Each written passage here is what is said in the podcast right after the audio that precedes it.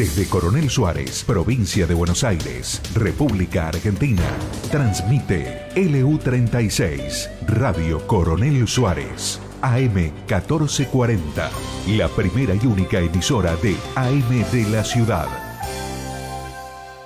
Las siguientes empresas son las que hacen posible Valor Campo. Martín y Alonso, consignatario de Hacienda. Distribuidora Z, maquinaria agrícola. Pisano Cargas, logística de cereales y forrajes. DS Hermanos, agronomía. Lázaro Silajes, reservas forrajeras. Granos Directo, agronomía. Seijo Servicios, movimiento de suelos y corralón. Premin, nutrición animal. Lo de Joaquín Alberdi, Vinoteca. Diego Aguer, Servicios Aéreos. Los Sauces, Sociedad de Hecho, Contratistas Rurales, de Federico y Matías Fur. Cuatro Huellas, Carnicerías y Hotelería en Fitlod. Y Trevor Agro, Maquinaria Agrícola.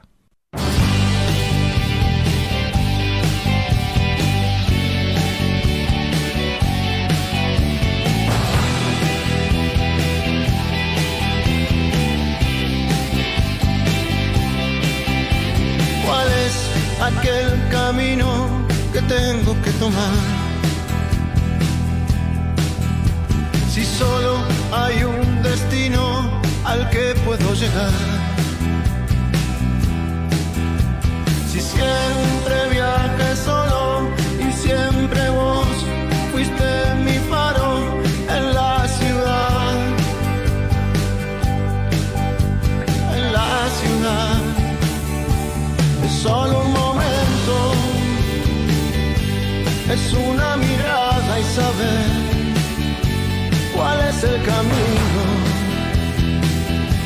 Y así nada más, es solo un momento, es una mirada hacia atrás. Yo quiero saber, mi amor,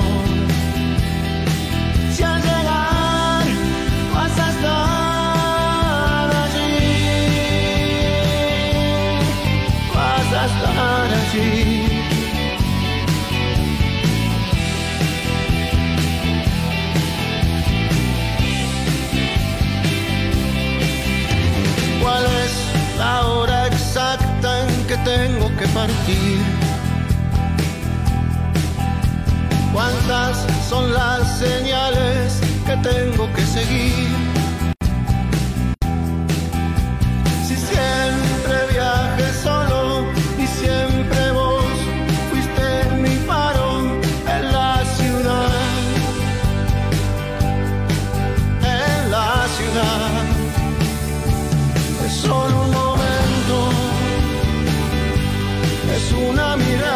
Saber cuál es el camino. Y así nada más es solo un momento. Es una mirada hacia atrás. Yo quiero saber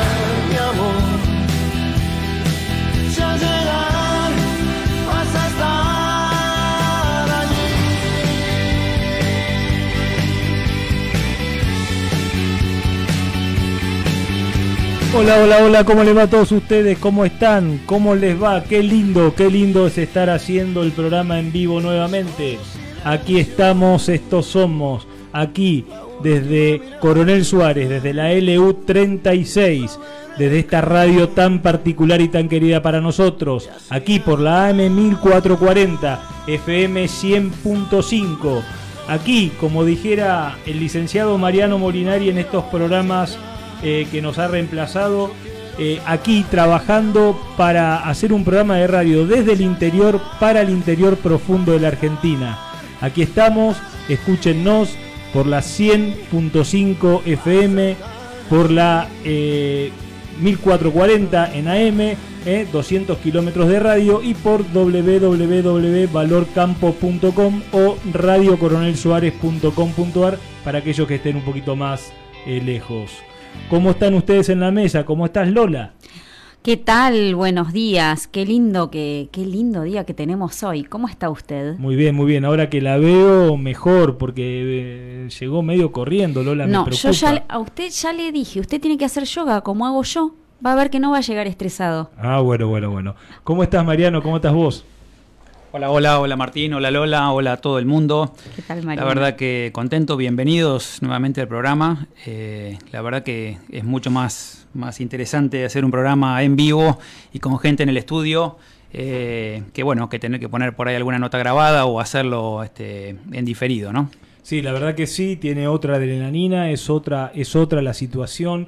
La verdad es que estamos muy contentos de poder eh, haber tomado la decisión de darle continuidad durante los dos meses de verano tanto enero como febrero y te agradecemos mucho y le agradecemos al ingeniero Picante también, Esbelio Vergés, que es columnista en este programa, eh, al que le mandamos un fuerte abrazo eh, y agradecemos a todos los que han generado de contenidos, te acordás que hemos eh, dado una lista tan importante de gente que durante esos cuatro o cinco meses del año, de cuatro meses de del año 2020 nos permitieron generar contenidos que luego hemos seleccionado algunas de esas notas y son las que han ido pasando en esta, en esta etapa de enero y febrero, donde eh, no quisimos atarnos a, hacer el vivo, pero sí a mantener la continuidad, mantener la bandera del programa en, el aire, ¿cierto? Sí, sí, y, recordemos que este es un programa más que nada de, extensión, así que muchos de los contenidos, bueno, los podemos ver en internet y son son cuestiones que, perduran en el tiempo. Nuestra idea no es hablar tanto de coyuntura, sino de, del hacer de largo plazo, del pensar para adelante, eh, en ir armando no solamente nuestras empresas, sino ir construyendo de a poco un país día a día, ¿no? Correctísimo, Mariano. Bueno, Lola, ¿cuáles son nuestras fuentes de contacto, por favor? Como siempre, pueden escribirnos a valorcamporadio.com. También pueden eh, usar nuestro WhatsApp 2923 57 49 59 y como siempre a las redes sociales, Twitter, Instagram y Facebook, donde nos encontrarán como Valor Campo. Buenísimo, buenísimo entonces. Bueno, déjenme contarles de qué se va a tratar este programa, ¿cierto? Vamos a arrancar eh, luego de la... Eh, vamos a... Primero voy a hacer una especificación, una novedad que estamos incorporando en el programa. Estamos queriendo ir en un camino de profesionalización eh, para el mismo y en este camino que, digamos que, hemos decidido es fundamental, ha sido fundamental y esperemos que tenga éxito, al cual se lo le, le, vamos a hacer esta dedicatoria en particular de este programa eh, incorporamos a Erasmo Ruppel, Erasmo Ruppel en lo que es la producción ejecutiva de este programa, ¿sí? Eh, justamente nos encanta generar este, esta posibilidad de participación y de empezar a hacer eh, a, gente que tiene ganas y que es amiga. También, como siempre, agradecerle a Iván Lambrecht, a Iván Lambrecht, un genio en toda la cancha, que trabaja eh, incansablemente para que la programación, eh, los contactos y todo esto eh, haya sido, sea de la mejor manera posible. Y sepan ustedes que si ustedes escucharon durante enero y febrero un programa de radio, se debió a la sagacidad de Iván, ¿cierto? Porque era increíble con toda esa inconexión de audios cómo sacaba un programa de radio adelante. no se notaba absolutamente nada, Iván. Muchas gracias por eso. Eh, les cuento entonces lo que viene. luego de la cortina musical eh, vamos a tener un tema. Ese tema va a ser el tema de qué pasa con el conflicto de las personas que se dedican a, a digamos, que tendrían que, desde las instituciones, tendrían que hacer eh, y pensar que un escenario y un esquema y un contexto para que todos podamos trabajar mejor y todo lo que nos encontramos es justamente lo contrario, ¿no? Vamos a citar el caso de Arrevif y cómo una disputa gremial puede llegar a trabar eh, a trabar y hasta producir el cierre de un frigorífico de 100 años. Para ello y para analizar un poquito eh, lo que pasa en este contexto, vamos a hablar con Dardo Chiesa. Dardo Chiesa hoy es el presidente de la Mesa de las Carnes, eh, donde se engloban todas las, eh, todo lo que es industrias frigoríficas y todo lo que es el agregado de cadena de valor, no solamente de la producción, en eh, una, mm, digamos, sobre un solo tema que es la carne justamente. Luego vamos a tener la columna de Mariano Molinari, asociada también con una entrevista con el que él me va a ayudar para eh, trabajar con Paulina Lescano y hacer una actualización de lo que es el mercado de granos.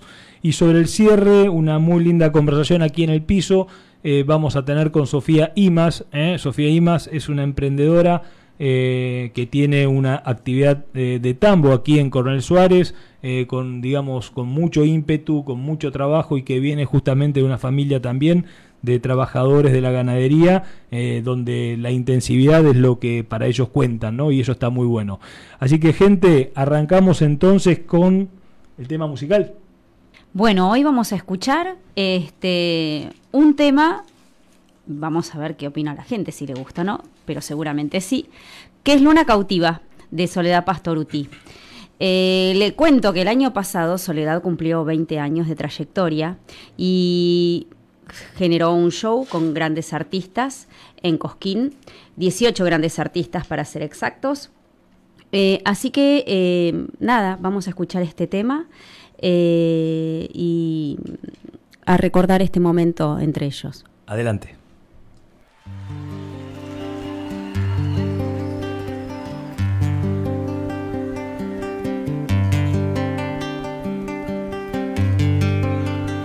Buenas noches.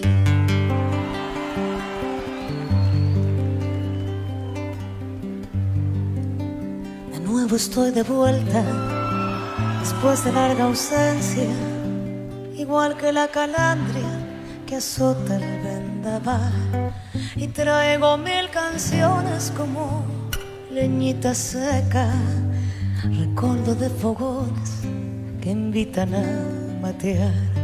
Y traigo mil canciones como, como leñita seca, recuerdos de fogones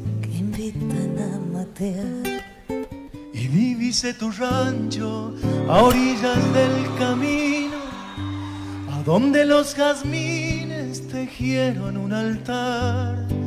Al pie del calicanto, la luna cuando pasa, vino mi serenata en la cresta del sausa. Al pie del calicanto, la luna cuando pasa serenata en la cresta del sausal. Tu amor es una estrella con cuerdas de guitarra, una luz que me alumbra en mi oscuridad.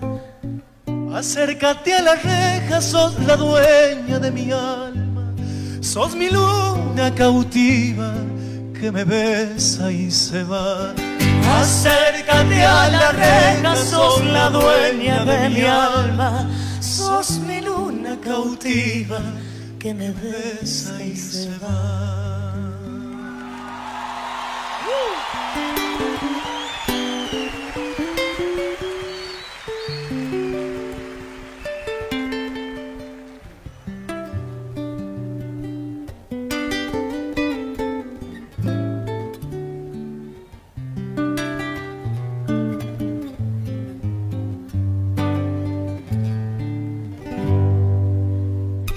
Escucha que mis grillos están enamorados y lloran en la noche lamentos del sausal, el tintinear de espuelas del río allá en el vado y una noche serena que luna mi cantar. El tintinear de espuelas del río allá en el vado y una noche serena mi cantar. De nuevo estoy de vuelta, mi tropa está en la huella, arrieros musiqueros me ayudan a llevar. Tuve que hacer un alto por un todo mañero, allá en el calicanto, a orillas del sausal. Tuve que hacer un alto por un toro mañero calicanto a orillas del sausal. Tu amor es una estrella con cuerdas de guitarra, una luz que me alumbra en mi oscuridad. Acércate a la reja, sos la dueña de mi alma, sos mi luna cautiva que me besa y se va. Bueno, acércate a la reja, sos la dueña de mi alma, sos mi luna cautiva que me besa y se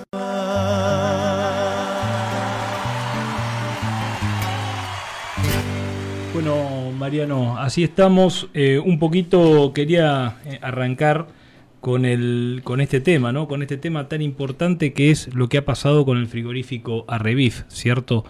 Eh, resulta que hay una compulsa, una compulsa gremial entre, entre digamos, entre diferentes partes sindicales, eh, entre la representación estable del, del, sindicato en el frigorífico y gente que, digamos, de alguna manera no está conforme con esa representación sindical y en función de eso lo que hacen es eh, generar eh, un conflicto, ese conflicto de alguna manera rompe con una, con una cadena de producción, o sea, con una cadena de producción que, que es un proceso continuo, como, como, bien lo conocemos en una industria, ¿cierto?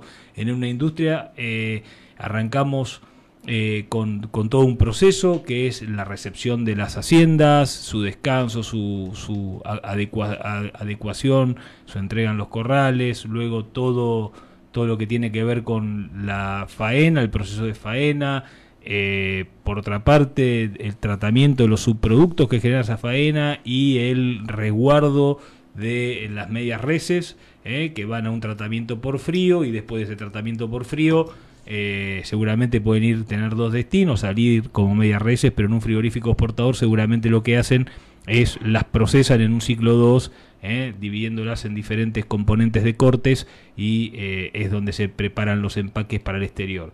Todo este proceso productivo eh, es cortado, ¿cierto? Todo este proceso productivo es cortado y ese proceso productivo es cortado en función de un reclamo sindical.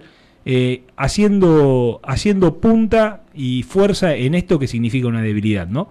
O sea, esta, esto es por esto me llamó la atención tan importantemente esta nota, ¿no? hacer mella en la debilidad de un proceso, ¿sí? O sea, cuando vos parás un proceso que tiene un ciclo biológico, vos no podés tener a los, a los animales en los corrales en, de una forma indeterminada y cada momento que pasa donde el proceso productivo se resiente o pierde tiempo, es eh, vas perdiendo de alguna manera valor, vas perdiendo de alguna manera valor, vas resintiendo. Entonces, jugás con los nervios del otro. ¿Se entiende lo que queremos significar? Sí, sí, claramente, Martín. Eh, hay, hay una una cosa que está muy tergiversada en la Argentina, ¿no? Eh, que por un lado existe lo que es el derecho a huelga, un derecho constitucional, y, el cual yo acepto, y, más allá de mi opinión o no, una opinión puntual, es, está en nuestra constitución, pero otra cosa es eh, bloquear una planta o no permitir que otros trabajen.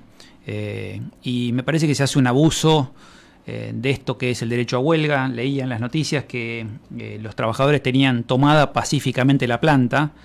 Claro, pero no se puede tomar una planta. Tomar una planta es un delito. Correcto. Uno puede hacer un paro, hacer una huelga un día, eh, pero especialmente en este tipo de procesos productivos con animales vivos, no se puede tomar una planta pacíficamente. No confundamos bloquear la posibilidad de que otros trabajen o bloquear una planta, que es un delito, con un derecho constitucional que es una huelga, que es algo aceptado como medio de protesta de un trabajador. Eh, me viene a la mente lo que ha pasado hace poquito en los puertos eh, cerealeros, en Bahía Blanca. Estuvimos más de 30 días con los puertos bloqueados y esto no es una huelga, es un bloqueo de puertos porque cierta gente no deja a otros argentinos trabajar. Eso no es hacer huelga. Otra aberración que implica resentir la cadena de valor ¿eh? porque también en esos casos, eh, como lo habíamos hablado en este momento, se resiente la confianza, la confianza de una persona que eh, se compromete a una operación comercial y para poder hacerse cargo de esa operación comercial tiene que vender su producto y su producto lo vende en, un puerto, lo entrega a un puerto y no se da la operación, no se puede dar la operación y se resiente la cadena de pagos por una cuestión que es absolutamente...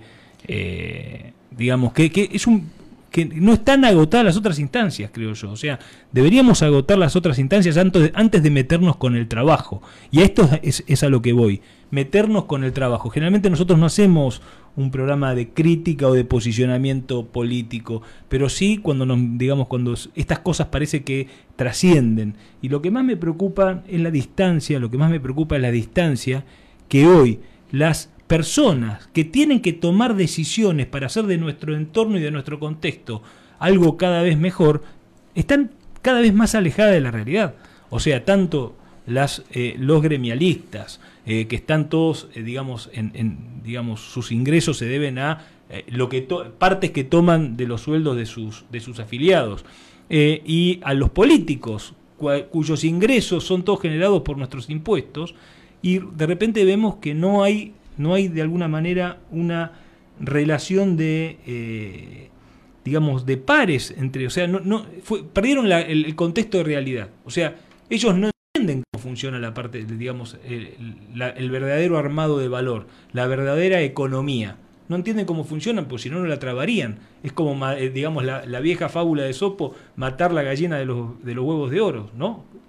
Sin duda, sin duda, eh, debe haber pocos países en el mundo donde eh, casos como estos, donde muchos animales podrían terminar muertos en un corral, pudriéndose, eh, es, un montón de, alimento eh, que se desperdiciaría por un conflicto.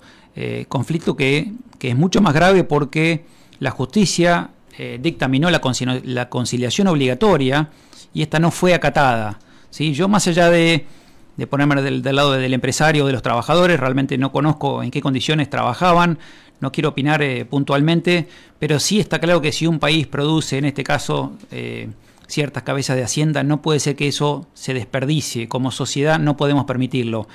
Eh, creo que en este caso los trabajadores deberían haber eh, acatado la conciliación obligatoria. Tenemos que respetar la ley, tanto los empresarios como los trabajadores, eh, los sindicatos, etcétera. y no puede ser que desperdiciemos en este caso un montón de cabezas de Hacienda que terminan perdiéndose. Se produjeron, están ahí para ser exportadas o simplemente consumidas por argentinos y se van a perder por un conflicto gremial. Me parece que esto no puede ser la justicia, debería intervenir más firmemente para que esto no pase. Bueno, decirle que estamos en contacto con Dardo Chiesa. Dardo Chiesa es el presidente, es el presidente de la mesa de carnes a nivel nacional. Dardo, ¿nos estás escuchando? Sí, ¿qué tal? Buen día, ¿cómo andás? ¿Cómo te va, Dardo? No soy presidente, coordinador. Coordinador, perdón. gracias por la corrección, Dardo. ¿Cómo estás vos? Mira, bien, los estaba escuchando a ustedes y, bueno, el, la misma línea de razonamiento, ¿no? Eh, a ver, no, no, eh, eh, el empresariado está a la buena de Dios, está a, no tenés ningún tipo de contención que te, que te permita tener cierto grado de certeza jurídica. Yo recién escuchaba que algunos de ustedes se preguntaban, no sé en qué condiciones trabajan los empleados, los empleados de la REVIF, a ver, la REVIF es un frigorífico que faena 1.500 animales por día. Terrible. La REVIF es un frigorífico de 100 años, líder en las exportaciones argentinas de carne de absoluta calidad. Cuando el instituto lleva carne para degustaciones, la carne es de Arrevif. Estamos hablando de la Ferrari o, el auto de punta de las carnes argentinas, ¿sí? Eh, una empresa familiar eh, pyme argentina con una con una impronta de los dueños muy grandes. Déjame déjame déjame decirte que eh, lo que vos acabas de significar para a veces para los productores o para eh, es bueno ponerlo en términos de cabe, 1500 cabezas. 1500 cabezas son entre 30 y 35 jaulas ¿eh? que ingresan ¿eh? y, que deben bajar esa hacienda y a partir de ahí arrancar el proceso, ¿cierto? Es un disparate, ¿eh? muy, muy importante. Eh, bueno, a ver, y el, flujo de plata, porque, a ver, a vos te agarran el frigorífico día lunes, te, te, te frena el frigorífico, tenés una capacidad de faena en 1500, tenés hasta 2000, podés encerrar, el lunes no trabajan, pero el martes te llegaron otros 1500. ¿Dónde están? Arriba de los camiones. Hablar con los jauleros que tuvieron que esperar una semana colas de, de camiones para bajar y después redireccionar a otras plantas. Todo eso es plata, todo eso es plata que se pierde, es, es, valor perdido, ¿sí? eh, no, no, es ni exportación ni consumo interno, no es nada. A ver, no es nada. Eh, y, y todo porque quedaron no en un reclamo gremial, en un reclamo de una interna gremial. Por eso, exacto. Para tratar de voltear un delegado por otra facción del mismo gremio. No trataron la conciliación obligatoria y bueno, a ver, eh, el dueño eh, tiene 73 años, dijo, bueno, basta, hasta acá llegué. Estoy poniendo carne para el precio para todos, estoy haciendo el sacrificio, es un esfuerzo privado lo que están haciendo, a los frigoríficos les cuesta 600 millones de pesos por mes, el tema de los, precios cuidados, entonces eh, nosotros cabresteamos todo, pero a mí me dejan solo. Sí, sí, sí, sí. Eh, Vos sabés que me sentí, digamos, es, me sentí con mucha empatía respecto de Hugo Borrell cuando en ese video comunicaba de esta manera, ¿no? O sea, como diciendo, bueno, muchachos, hasta acá eh, tiraron de la cuerda, se terminó un poco el tema, ¿no?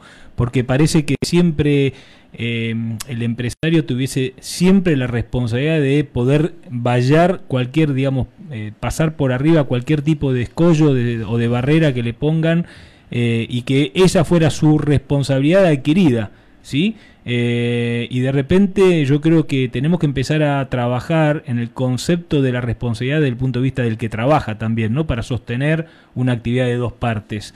Eh, me parece que en este caso y sobre todo desde el punto de vista de los que digamos de los que de los que dirigen los intereses de las personas que trabajan eh, ya empezamos a, tener una pérdida como le decía recién a Mariano de, de la realidad no o sea fíjense ustedes cómo poner en riesgo tantos puestos de trabajo eh, por un conflicto entre puntas, ¿sí? Por un conflicto entre puntas. Y estas personas que fueron utilizadas para, para de alguna manera en esta, en esta, en esta lucha, que fueron utilizadas, cuando lleguen a su casa y no tengan, digamos, que tengan que enfrentar a su familia diciendo que no tienen más trabajo, ¿no? Un tema. Y lo que significa para Peremillán mil empleos. Totalmente. No me imagino, no, no sé cuántos em- cuántos habitantes podrá traer Peremillán, pero más de 4 o 5 mil habitantes no tiene. Quédate tranquilo. Mil empleos en un pueblo de 4 mil, 5 mil habitantes, ¿sabes lo que es? Y las, eh, y las eh, personas que tienen comercios en ese pueblo, que tienen almacenes, que tienen negocios de ropa, que tienen negocios de calzado, que atienden las necesidades de esas personas que no pueden viajar a Buenos Aires o a tal lado para comprarse una ropita o una digamos cualquier tipo de toda la cadena de valor perdida, los comercios, los todo toda la cadena de valor perdida por un conflicto que realmente nos eh, nos complica. Pero contame cómo digamos cómo estás viendo el sector. Eh, este es un problema frecuente, es un problema que se dio específicamente en este frigorífico. ¿Cómo lo estás viendo? Mira, conflictos gremiales hay siempre, ¿sí? Ya un conflicto parecido había había aparecido en el, en el río Platense, ¿sí? El río Platense después el tema se solucionó. Yo creo por la, que por la premura de la ampliación de la planta que tenía que, inaugurar Alberto Fernández, ¿sí? No podían llegar a la inauguración de la planta con, un conflicto gremial eh, en puerta, me parece que se solucionó de ahí. Pero bueno, esto forma parte... De, de, las luchas internas y, sobre todo en un año político complicado, ¿sí? Eh, yo creo que la, la, discusión hoy en el sector está justamente en todo lo que es la seguridad jurídica. Y si vos mirás el, el discurso del presidente de ayer, donde hay un, un cuestionamiento muy fuerte a la seguridad, a la, a, la, a la, justicia, eh, se te prenden todos los semáforos, por lo menos se te prenden todos los semáforos de amarillo para adelante. ¿sí? Eh, sector agropecuario, vos viste que eh, estamos siempre, Argentina vive de crisis en crisis. La, el largo plazo son 15 días, ¿sí? Y cuando tocan a degüello, como decimos nosotros, eh, la alcancía que rompen es la del sector agropecuario. Te suben las retenciones, te suben esto, te suben el otro.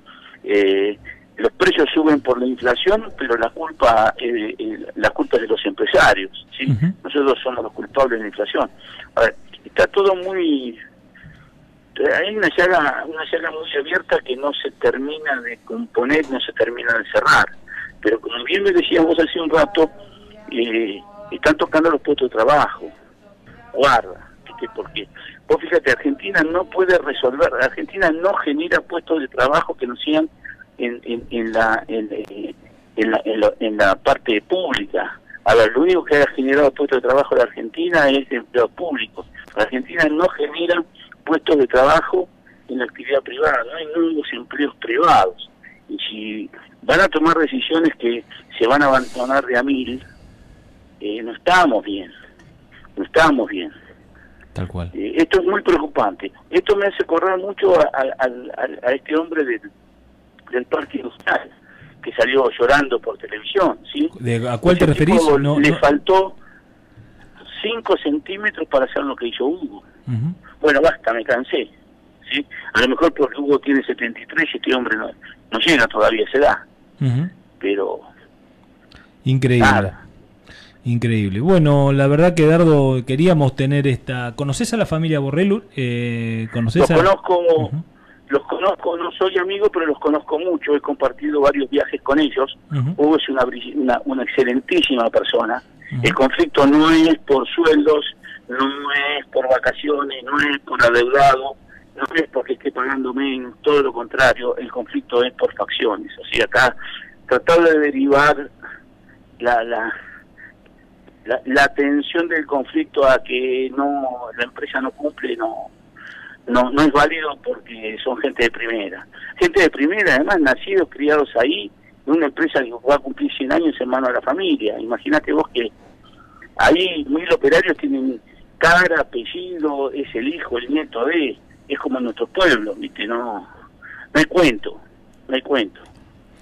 Eh, ¿Y cómo te sentís vos como coordinador de la Mesa de las Carnes, donde se tiene que juntar el sector productivo, el sector de comercialización, el sector eh, de industria eh, y el sector exportador, en torno a justamente alinear los objetivos de, de, todos en, función de de que haya mayor producción, digamos, eh, una demanda satisfecha, eh, un productor que tenga un precio acordado y correcto por su producto. ¿Cómo te sentís vos teniendo que coordinar todo esto, todos estas, estos haceres, cuando, cuando algo completamente externo eh, es como que barre por el, por el piso todo el trabajo de hecho, ¿no? O sea, vos eh, te, estás todo el tiempo comprometiéndote desde la mesa de las carnes y los integrantes de la mesa de las carnes están todo el tiempo comprometiéndose en decir, bueno, te voy a cumplir con tal embarque, vamos para allá, eh, busquemos eh, satisfacer el mercado interno, todo el tiempo estás buscando satisfacer necesidades, las propias y las de los que demandan nuestro producto. ¿Cómo te sentís cuando pasa pasa una cosa así, no? Y, mira, te, sentís como como el como el demonio, te sentís muy mal. A ver, ¿cómo, a ver, nosotros desde la mesa de carne queremos productividad, queremos aumentar la producción, queremos que haya carne para todos, estamos diciendo que tenemos que producir entre 500 y un millón más de toneladas de carne eh, por año, que es un objetivo que en cinco años lo podemos lograr, pero para eso eh, necesitas un montón de cosas. Nosotros hemos trabajado y trabajamos activamente en el Consejo Agroindustrial. Ayer en el discurso el, el presidente lo, lo, reafirmó, eh, el trabajo con el Consejo Agroindustrial. ¿Y qué pretende el Consejo Agroindustrial? Aumentar las exportaciones, dar más valor en origen y generar empleo en origen. Eso es el camino contrario de la REVIF. Exactamente el camino contrario de la REVIF. ¿Sí? Sí, sí, sí. Entonces, el, vos decís, bueno, a ver, ¿cómo es esto? Eh, a ver, todo, todas estas gestiones, Martín, ustedes lo saben, qué pasa cuando estás en la rural, la gente de la rural de Suárez lo sabe, los de la rural de Vecina lo saben, Cra, esto es difícil. Nosotros laburamos todo para el tema retenciones y cuando te la suben, eh, otra vez a remar en dulce de leche y arrancas de vuelta, ¿viste? El, el, el, el tema que, que cansa, para los que ya hace muchos años que venimos en esto, es que no discutimos cosas nuevas, discutimos cosas viejas, seguimos discutiendo cosas viejas. No, no, no, no, no estamos pensando en crecer, sino en cómo conformamos pequeñas facciones en distintos lados. Mira, eh, yo he viajado por el mundo, ¿sí? Mucho, gracias a Dios. Eh, por trabajo tuve la oportunidad de viajar y bastante. Eh, te pongo un país, Australia. Australia era una villa al lado de Argentina. Hoy es un monstruo es el objetivo de vida de los jóvenes argentinos, irse a Australia. Está definido así, ¿sí? Está definido de esa manera. Vamos a agarrar a los chicos que se quieren ir un montón. Pones el ranking, la mayoría se quiere ir a Australia. ¿Qué tiene Australia? Australia resolvió la convivencia. Ya está, ya resolvieron. La educación es público-privada, no importa, ya está, ya no se discute más. esto es así, no se discute más, esto es así, no se discute más. ¿Sabes qué discuten? Cómo crecen, cómo ganan plata y cómo le mejoran la vida a la gente. Eso se discute todos los días, ¿sí? Sí, sí, sí. Pero hay cosas que ya están. No sé si me acá en la Argentina viene uno, viene el otro, eh, no importa el signo político, pero lo, el, el que se fue fue un, fue un traidor y el que vino es el salvador de la patria y, estamos en esa ecuación que no podemos salir. No vamos a salir. Eh, si no cambiamos, si no cambiamos todos, no vamos a salir así. Pero te darás cuenta cómo me siento, ¿no? No sé sí, si te contesté la Sí, tal cual, tal cual. Bueno, Dardo, muchas, desde ya, muchas gracias por, por, esta, por esta conversación. Te mandamos un fuerte abrazo y sabemos que podemos contar aquí desde Coronel Suárez con vos para, para, para todos estos temas, ¿sí? Bueno, como siempre, un abrazo. Eh, mandale, un saludo, mandale un saludo a Martín Aguer, que hoy es su cumpleaños y sé que vos sos amigo. Sí, a ver, solo la familia Aguer es amiga de la familia Chiesa, amigo que te voy a decir. No solamente Martín, que le mando un feliz cumpleaños, Diego también, todos, todos somos muy, somos muy amigos, ¿sí? Toda la familia, no particularmente uno. No, ya, lo sé, ya lo sé, pero bueno, justamente te, te, decía que hoy, ahora tenemos que hacerlo, lo va a hacer Lola, es el cumpleaños de Martín Aguer, así que le vamos a mandar un fuerte, un fuerte abrazo. Bueno, un fuerte abrazo Martín, feliz cumpleaños. Dale, cuídate, gracias por participar, Dardo, fuerte abrazo. Gracias, un abrazo. Estás escuchando LU36 AM1440 para vivir la radio. Martín y Alonso, consignatarios de Hacienda, remate feria, ventas directas a frigoríficos, ventas en el mercado de Liniers, operaciones de invernada y cría, capitalizaciones de Hacienda, administraciones, venta de campos, una empresa al servicio del productor ganadero en nuestra región, en Huanguelén, Fundadores 423, teléfono 2933 43 2036 y en Coronel Suárez, Belgrano 515, con teléfono 2926 42 2196 www.martinialonso.com.ar Innovación, tecnología, genética, rinde. Todo lo que necesitas para tu lote está en nuestra semilla. DS Hermanos, cerca tuyo y de tu campo. Representamos marcas líderes en semillas. Producción local de soja y trigo con tratamiento profesional de semilla. DS Hermanos, creciendo juntos. Te esperamos en Mitre 1855 de Coronel Suárez. Encontranos en Facebook y en Instagram. DS Hermanos Agro.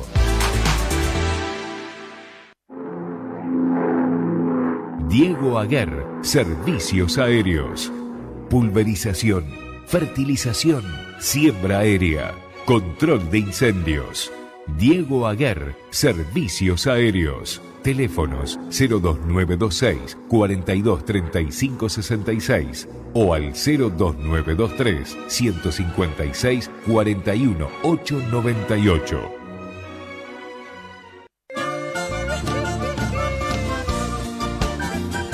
Algas marinas Efert Alg son los nuevos biofertilizantes biológicos que actúan hormonalmente en las plantas. Estas algas poseen hormonas naturales que ayudan a la planta a expresar su máximo rendimiento, actuando como antiestrés, tanto calórico e hídrico, y optimiza la fertilidad aportada. No dude en utilizarlo en su cultivo de soja, maíz, girasol, pastura su valor de 3 dólares el litro y una dosis promedio de 3 litros por hectárea podrán llevar a su cultivo hasta un 25% más de rinde. Por eso en el mundo su utilización es continua cada vez que entre a su lote a hacer un tratamiento fitosanitario con algas marinas. Y agregamos que se ahorra el coadyugante ya que este viene incluido con coadyugante natural de algas. No deje pasar más el tiempo, use algas marinas y verá lo buenas que son. Es sano y natural. Confíe en nosotros. No deje de consultar las mejores condiciones de pago y financiación en Granos Directo Agropecuaria de Roberto Lázaro, ubicado en colectora Dr. Raúl Alfonsín 1363 de Coronel Suárez, Rotonda 85 y 67 Disponemos de logística de entrega a destino. Teléfonos 2926 40 20 82 y 2926 400199. Imagina poder encontrar tu máquina ideal, asesoría personalizada y un aliado confiable para llevar tu campo al máximo nivel. Esto es posible con Distribuidora Z. Contactanos al 2926-518336 o al mail claudio.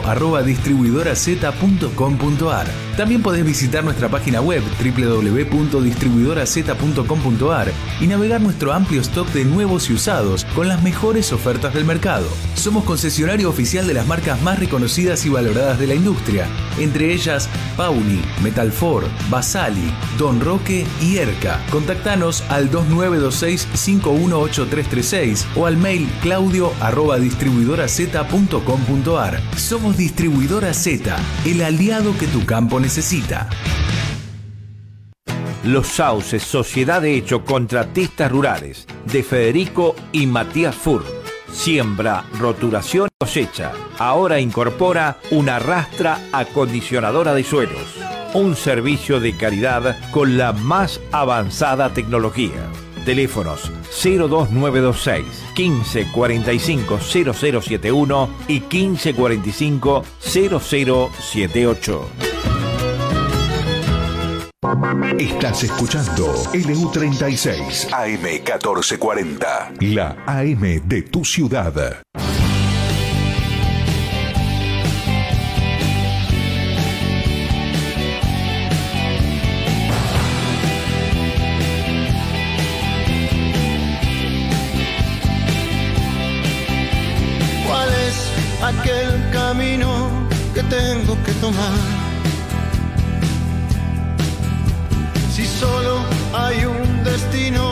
Al que puedo llegar. Si siempre viajé solo y siempre vos fuiste mi faro en la ciudad.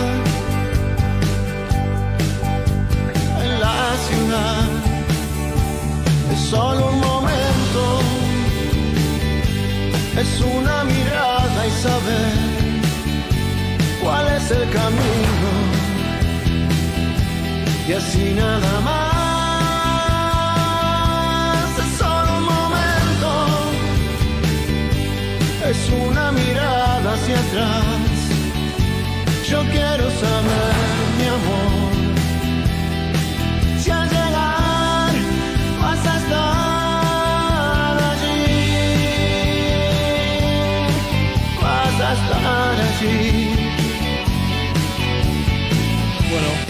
Intensa la primera entrevista del programa, ¿cierto Mariano? ¿Cierto Lola? ¿Cómo está Lola usted?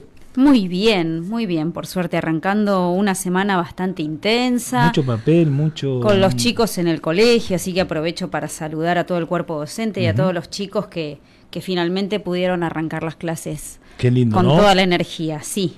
Qué lindo. Los padres vamos a respirar un poquito al menos, no sé si mucho, pero un poquito sí. ¿Se fue de vacaciones Lola usted? Sí, me fui de vacaciones, sabe que pude finalmente llegar a un acuerdo con, con, mi marido y algo, algo pudimos hacer. Y por el, Con el por que no llegué a un acuerdo es con usted acá, lo tomó Erasmo, ahora me está confundiendo un poco, pero ¿Por bueno, dónde- por, al aire no le voy a decir. ¿Por dónde anduvo Lola? Cuénteme. Mire, conocí Villa Pegüeña, que es divino. Ajá. Lástima que había mucha gente, pero bueno, Villa Pegüeña y después cono- conocí seis lagos en el sur que no conocía. Muy bien. Sí. Muy sí. bien. Bueno, estamos en contacto telefónico con Paulina Lescano. Hola Paulina, ¿cómo estás vos? ¿Me estás escuchando? Hola, sí, perfecto, ¿cómo están? Bien, bien. Estaba hablando aquí con Lola, eh, con nuestra locutora, eh, que también anduvo por el sur y sé que vos anduviste por el sur con tu hija Paulina, ¿puede ser? Sí, también, qué placer. Pero Unos fuiste, días hermosos me tocaron. fuiste y volviste, fuiste y volviste, ¿cómo fue eso? No, fui, fui primero a Villa Langostura en a camping y después seguí para Bariloche en hotel. Ah, pero pensé que habías hecho una alguna carrera Ah, técnica. no, sí, después eh, después fui a correr una carrera a Cabiahue, ya me había olvidado. Mirá vos, bueno, muy Es, lindo. es de las mías, Paulina. ¿Es corredora, ¿Vos, Paulina? También corres? Sí, me encanta. Ahora estoy con unos problemitas de cintura, viste que la edad no viene sola. Pero sí, Bueno, sí, me encantan las carreras de aventura. Bueno, ya nos encontraremos en alguna entonces. Ya nos cruzaremos por ahí. En algún circuito. Eh, ¿Cómo estás, Paulina? Qué, qué bueno poder contar contigo en este primer programa en vivo. Queríamos que estés. Muchas gracias. Bueno, muchas gracias a ustedes por la invitación. No, por favor, acá estamos con Mariano, eh, que también te está saludando. Hola Paulina, ¿cómo Hola. estás? Mariano Molinari te Hola, saluda. Mariano, ¿cómo estás? Muy bien, ¿todo? Bien, bien, bien, gracias. Bueno, Paulina, contanos un poquito cómo estás viendo la situación. Eh, digamos, seguimos con esta, con este viento de buenos precios, ¿sí? ¿Cómo lo, cómo lo estás viendo? Sí, en realidad seguimos con, si vos mirás, digamos, la parte de gráficos, seguimos con, con tendencias positivas, eh, principalmente en soja y maíz. Lo que sí se está notando desde, en el caso del maíz, en febrero hizo un máximo y a partir de ahí encuentra dificultad para superar esos niveles. Eso estoy hablando de Chicago, ¿no? Y en el caso de soja, el 15 de enero hizo un, un máximo, bueno, y a partir de ahí también tuvo una pérdida de valor y, y no logra superar esos niveles. Eh, digamos, es bastante razonable en un mercado que tuvo la suba tan, tan importante como la que vimos eh, en estos casos, ¿no? O sea, sostener pareciera una buena noticia, ¿cierto? Exacto, sostener en estos niveles eh, es buenísimo. Pensá que en el caso del maíz eh, ya están los niveles de julio del 2013, o sea, eh, hace años que no se veían estos niveles. Y bueno, yo en este caso estoy hablando de Chicago, pero en el plano local, eh, más allá que tengamos derechos de exportación eh, y demás, también son niveles eh, históricamente muy buenos. Y en el caso de la soja, eh, ya tocó los máximos de julio del 2014 y ahora, digamos, el próximo máximo que, que podría intentar el mercado es mayo del 2014. Eso son eh, unos 60 dólares por tonelada por arriba de lo que vale hoy. Pero eh, yo lo que, digamos, creo que todos los elementos que, que empujaron los precios hasta estos niveles, en su mayoría siguen estando, que tiene que ver con la fuerte demanda de China, eh, la escasísima cantidad de soja que queda en Estados Unidos y bueno, y el empalme con la cosecha de Sudamérica que viene retrasado. Pero en contrapartida, eh, creo que eh, eh, el hecho de que esté ingresando la cosecha de, en este momento de Brasil, más allá que viene muy retrasada, eh, en cierta manera hace que, veamos este comportamiento de los precios, que no logran eh, tener mayores subas. Entonces, yo lo, o sea, me parece que es como un punto medio arriesgado, es un mercado que tiene para seguir explotando si, si vemos al- alguna pérdida importante, por ejemplo, en Argentina, o bueno, o que va a ir perdiendo terreno a medida que ingrese la, la, la cosecha de Brasil, principalmente, que son 130 millones de toneladas o más. Paulina, ahí vi que eh, la semana pasada eh, tuiteaste un, un tuit que está en inglés, pero te voy a pedir que lo aclaremos un poco para los que no te siguen por Twitter o los que no hablan inglés, de que el, el productor argentino había fijado solamente el 8% de la producción estimada del precio de la soja y que eh, eh, sería una buena oportunidad para aprovechar estos precios. ¿Nos puedes comentar un poquito más sobre esto? Bueno, sí, eso, eso que vos decís fue en respuesta a, mm, a, un trader de Estados Unidos que decía que él veía esta baja de, precios, esto que les comentaba, que no logra superar los máximos de 15 de enero, él lo veía como una oportunidad de compra. O sea, eh, lo veía como que en algún momento esto vuelve a, a tener fuertes subas. Entonces, eh, desde el otro lado, desde el lado del productor, eh, yo comentaba que solamente de, de toda la, digamos, la producción esperada, hay solamente con precio 8% de soja en nuestro país. Pensá que en Brasil ya tienen inclusive vendida la 2021, o sea, tienen han avanzado fuerte en la 2021-22. Eh, y quizás lo más llamativo de este 8% con precio de la soja local es que eh, en general la soja es el, el preferido para no para no vender, digamos. Pero inclusive el año pasado, que los precios estaban 100 dólares abajo que los valores actuales, ya se llevaba con precio un 20%. Entonces, eh, digamos, eh, a mí me parece que más allá de que eh, en- depende de la situación particular, ¿no? De cada uno, de cada campo, de, de, de cuánto ya tiene vendido, eh, de si está viendo que se le están secando los cultivos, obviamente va a ser una decisión totalmente distinta que el que, que tiene eh, todavía buenas expectativas de producción, pero estos niveles de precios, que como dije recién, estamos eh, a 120 dólares por encima del mínimo que tuvimos en 2020, y 100 dólares arriba el que teníamos el año pasado para, para vender la soja, ¿no? Eh, creo que son eh, oportunidades para capturar. Sí, sí, los precios son realmente buenos, ¿no? Me sorprende mucho por, por lo bajo la cifra de 8%. No sé cuánto es una, cifra normal en los últimos años. ¿Esto puede, puede ser este, debido a que el productor se cubre por ahí con opciones de compra y de venta y no, no fijando precios eh, futuros? No, yo creo que se mezclaron varios factores. Eh, en por, como referencia, el año pasado a esta altura había un 20% con precio. Eh, pensá que eh, estamos hablando que nada más, este, este dato que te estoy dando es con los datos del Ministerio de Agricultura al 17 del 2. Después pensá que hay dos semanas de retraso, ¿no? O sea que, que es probable que ese porcentaje haya aumentado un poco. Eh, yo creo que se dieron varios factores. Por un lado, eh, que los precios de maíz también han sido muy buenos. Entonces, el maíz sí se, se avanzó, eh, digamos, eh, fuertemente con, con la fijación de precios. En maíz estamos en cerca de un 30% de eh, la cosecha esperada que ya tiene precio, para que tengas una, una digamos, una relación, ¿no? Una comparación. Entonces, tenemos buenos precios de maíz, o sea que más aún se, trata de, priorizar la fijación de precios del maíz. También tuvimos buenos precios de trigo, eh, entonces eh, eso también da margen a esperar a tomar definiciones con las hojas. Bueno, y después otro factor que es sumamente importante y que, bueno, que es la, brecha entre los tipos de cambio, ¿no? Entre el tipo de cambio al cual eh, se vende y, el blue.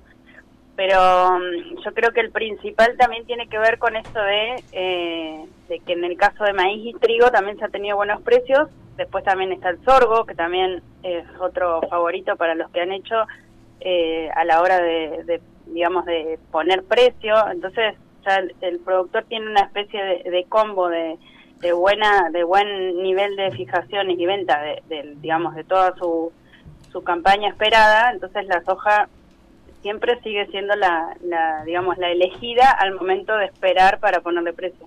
Sí sí sin duda. Y a ver la pregunta del millón. Si soy un productor vamos a suponer que soy un productor que no hago eh, no me cubro con opciones, incluso no, no, ni con futuro, forwards, etcétera. Simplemente tengo un stock soja, maíz y trigo. ¿Cuál esperarías más y cuál venderías ahora más en el corto plazo? Y yo creo que lo que está pasando eh, actualmente, que es elegir el maíz, eh, me parece una buena alternativa, más que nada eh, por, digamos, la relación de precios entre maíz y soja sigue siendo, sigue siendo favorable para el maíz eh, por el otro lado, a nivel, eh, bueno, vos me, haces el ejemplo con, con que tenés el stock. Eh, yo lo pienso por ahí, el que está esperando la, cosecha, a nivel logístico es mucho mejor, apenas cosechás el maíz, entregarlo, ¿no? Porque tenés menos, digamos, es, más fácil. Sí, sí, sí, sin duda. tenés menos costos de, después de almacenamiento y demás con la soja. Eh, pero bueno, sí, yo creo que aprovecharía la buena relación de precios que hay entre maíz y soja para avanzar justamente con el maíz. Eh, el trigo, la mayor contra que tiene, si no, si no tuviéramos siempre el riesgo de intervención que cierren registros y demás, el trigo lo dejaría porque realmente la exportación ya tiene ya tiene más de un 90% del saldo exportable vendido al exterior y compré, o sea, mercadería negociada está en torno del 50%, o sea, van a tener que salir a comprar y, y sí creo que la soja la dejaría, pero no, no, nunca la dejaría totalmente abierta. Pensar que eh, totalmente abierta quiere decir que es como, digamos, estás comprado y con estos mercados, con pensar que la semana pasada el, entre el máximo y el mínimo en Chicago hubo 26 dólares de diferencia, de 26 dólares por tonelada. En estos mercados, quedarte esperando totalmente abierto me parece que es es algo para un especulador, no para un productor. Pero bueno, te resumo, sí, creo que haría maíz. Eh, el, trigo lo dejaría si estuviera en un país normal, pero como no estamos, haría maíz, trigo y sí, soja le espero, pero con, con un piso asegurado, no sé, con opciones en todo caso, pero no me quedo abierto a, esperar que el mercado se desinfle de golpe. Sí, sí. Paulina, ¿por qué no le recordamos a la gente, más allá de, de, lo que puede ser las, los stocks y los, los análisis fundamentales, eh, el riesgo de retenciones que tenemos, ¿no? ¿Cuál es el nivel de retenciones que tiene hoy la soja y cuál es el maíz y el trigo y qué posibilidad hay de que el Poder Ejecutivo simplemente con un decreto este, las levante? Eh, bueno, en el caso de maíz y trigo, el, los derechos de exportación actuales son de 12%. Eh, y el gobierno puede un día, o sea, sin necesidad de pasar por el Congreso, aumentar un 3% eso en, maíz y trigo. O sea, tenemos un riesgo de que nos aumenten, de que nos pongan tres puntos más de retenciones en maíz y en trigo, ¿no? Y no así en soja, ¿no?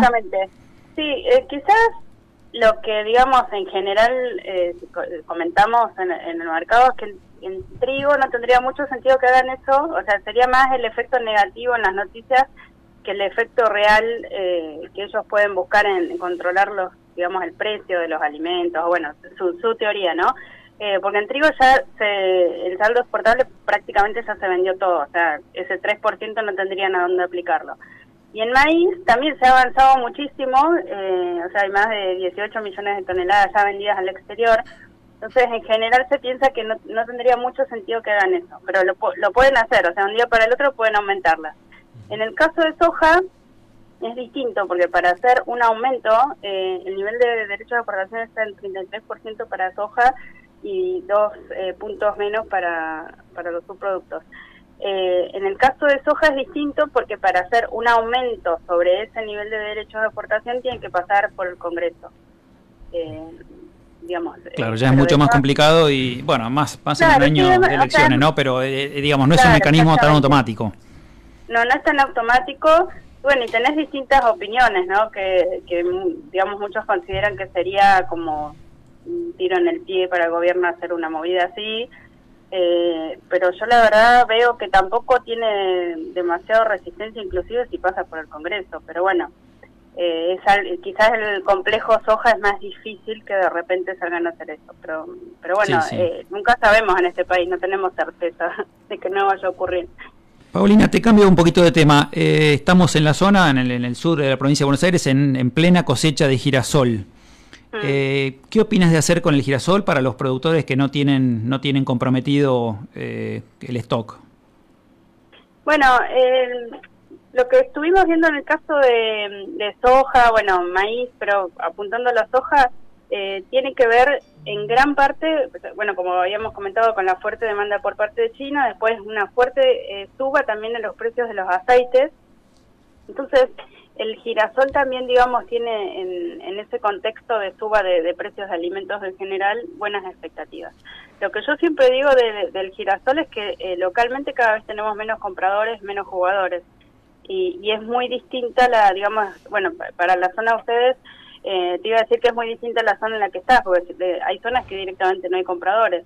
Eh, pero bueno, en la zona de ustedes que sí tienen compradores, eh, quizás el mayor riesgo de, de, dejarlo el girasol sin ponerle precios es que de repente eh, el comprador no está más, o sea, no, ya está, ya cubrió sus requerimientos y no sigue comprando. Pero bueno, eh, creo que eh, los aceites siguen teniendo buenas expectativas y, eso de una manera u otra también le va a dar sostén eh, a los precios del girasol. Vos sabés que Paulina como productor te pregunto, eh, respecto del girasol, es algo que me ha pasado durante mucho tiempo. No veo un mercado, o sea, es un cultivo muy interesante desde el punto de vista técnico, su plasticidad, de rusticidad, de entrega antes el lote para, para lo que es la fina, que es nuestro principal valor aquí en esta zona. Sin embargo, eh, la decisión de, sembrar girasol siempre está, digamos, vinculada a un mercado que no termina siendo tan claro. No sé si me, me comprendés a dónde quiero ir. O sea, ¿por qué el mercado de girasol no es tan claro o es tan errático? Son pocos los compradores, como bien vos dijiste. ¿Cómo funciona el tema de la exportación? ¿Qué, qué es lo que pasa en términos del girasol? Bueno, eh, justo, justo lo que, todo lo que vos dijiste. Pensé que el eh, el mercado de girasol a nivel mundial es más o menos eh, lo que detallaste en el que pasa acá en el mercado local. A nivel eh, mundial es un cultivo, digamos, podemos decir que es un cultivo menor en relación a, digamos, a, otras oleaginosas, sí. Claro, otras oleaginosas. Y también es bastante concentrado, o sea, tenés, digamos, como países productores y que, que entre comillas, le dan dirección a los precios, tenés Rusia y Ucrania como grandes, digamos, productores, y bueno, y después también tenés la participación de Argentina. Y bueno, cualquier tipo de mercado que tengas tan concentrado, eh, en este caso productores y demandantes, eh, tenés esta situación. Y localmente eh, prácticamente no, no van quedando fábricas, entonces eh, esa situación se agrava. Eh, y bueno, y al, ser un mercado tan chiquito, no tenés, no tenés volumen para tener un mercado de referencia. El, fin, de semana hablaba con un productor eh, amigo, digamos que me contó que vendió girasol a la mitad, o sea, aseguró una parte de la venta del girasol a la mitad y yo lo veía, viste, como normal, o sea, claro, son decisiones que vos decís, lo vendió a la mitad, se había, le, había, le parecía que era bueno venderlo eh, en su momento a la mitad del valor de, del, que está hoy, ¿no? Eh, realmente cuando uno toma ese tipo de decisiones donde hay tanto, tanta brecha, la pucha se complica, ¿no?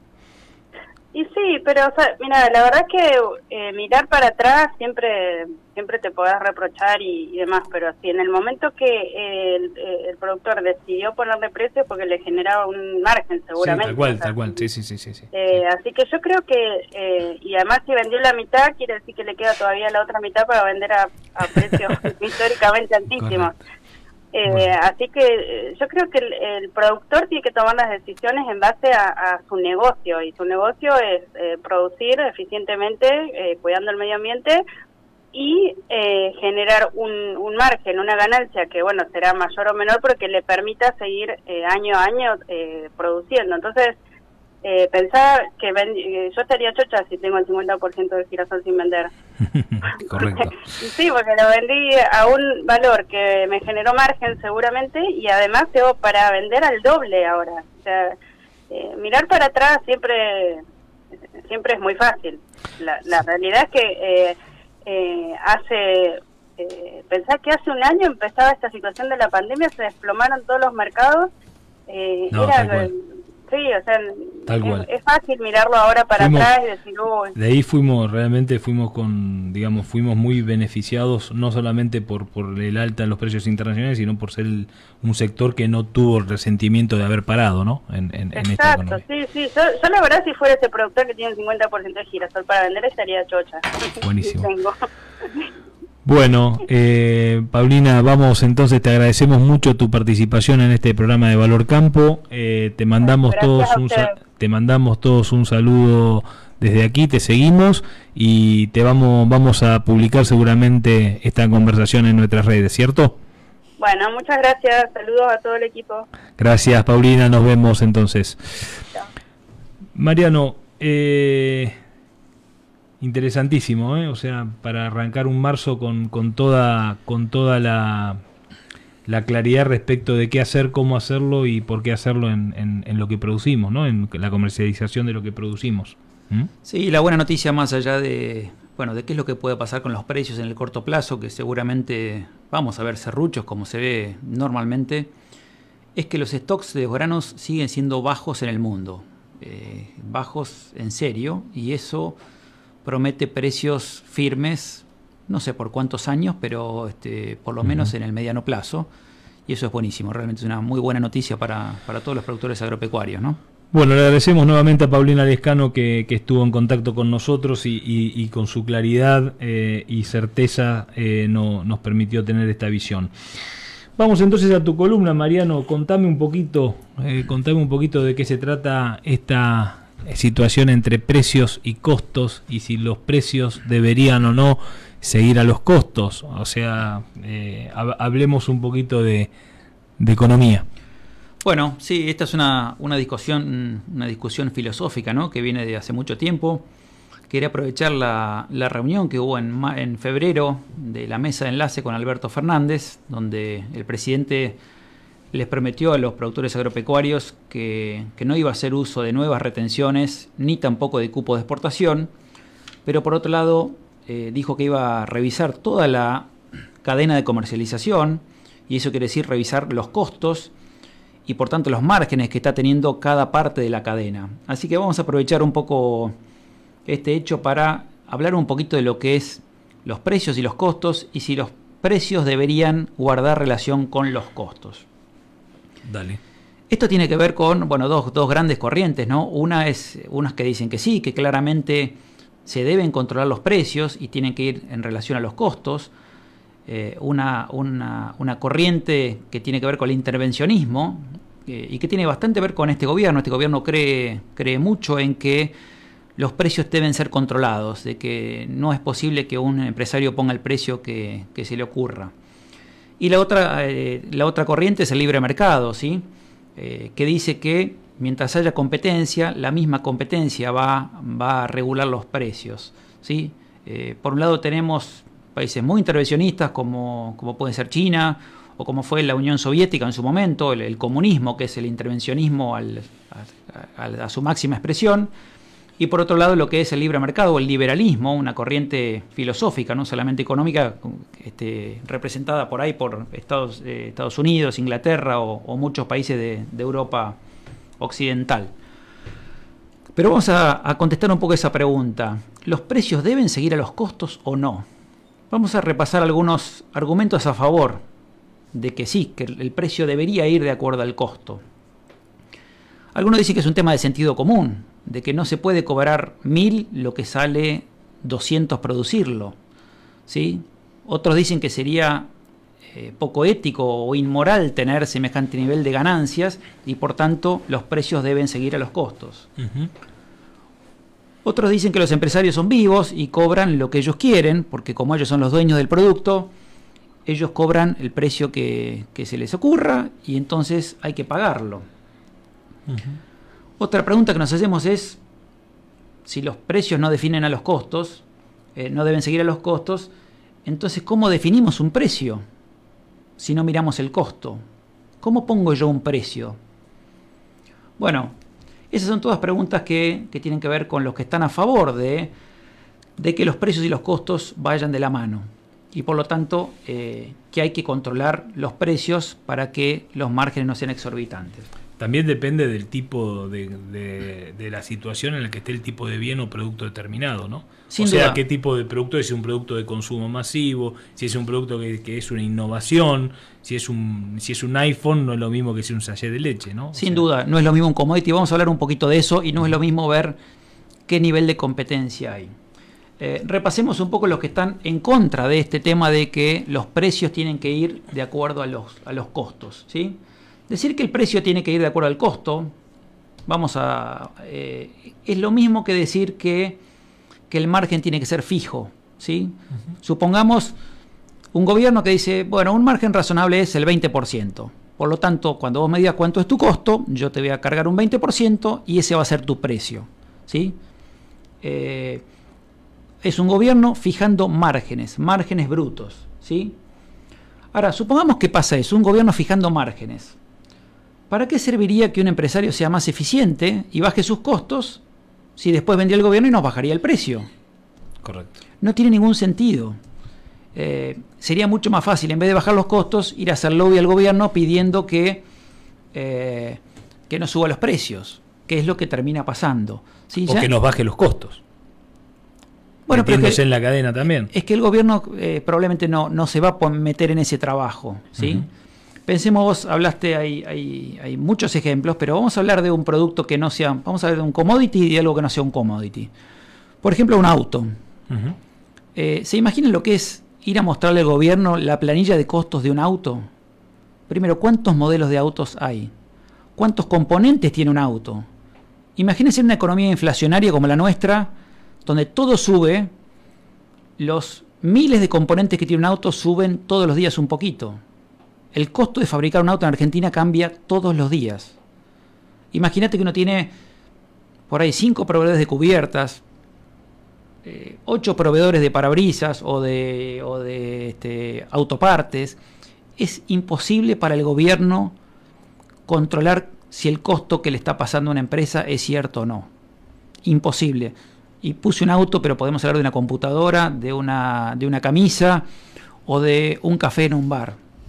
Es absolutamente imposible para un gobierno controlar cuál es el costo de todos los bienes y servicios de la economía. Absolutamente imposible. Así que está absolutamente fuera del alcance del gobierno poder ver si esos costos son razonables. Además, vuelvo al caso del auto. Supongamos que tenemos una automotriz que tiene cinco proveedores de cubiertas y su proveedor principal le sube el precio.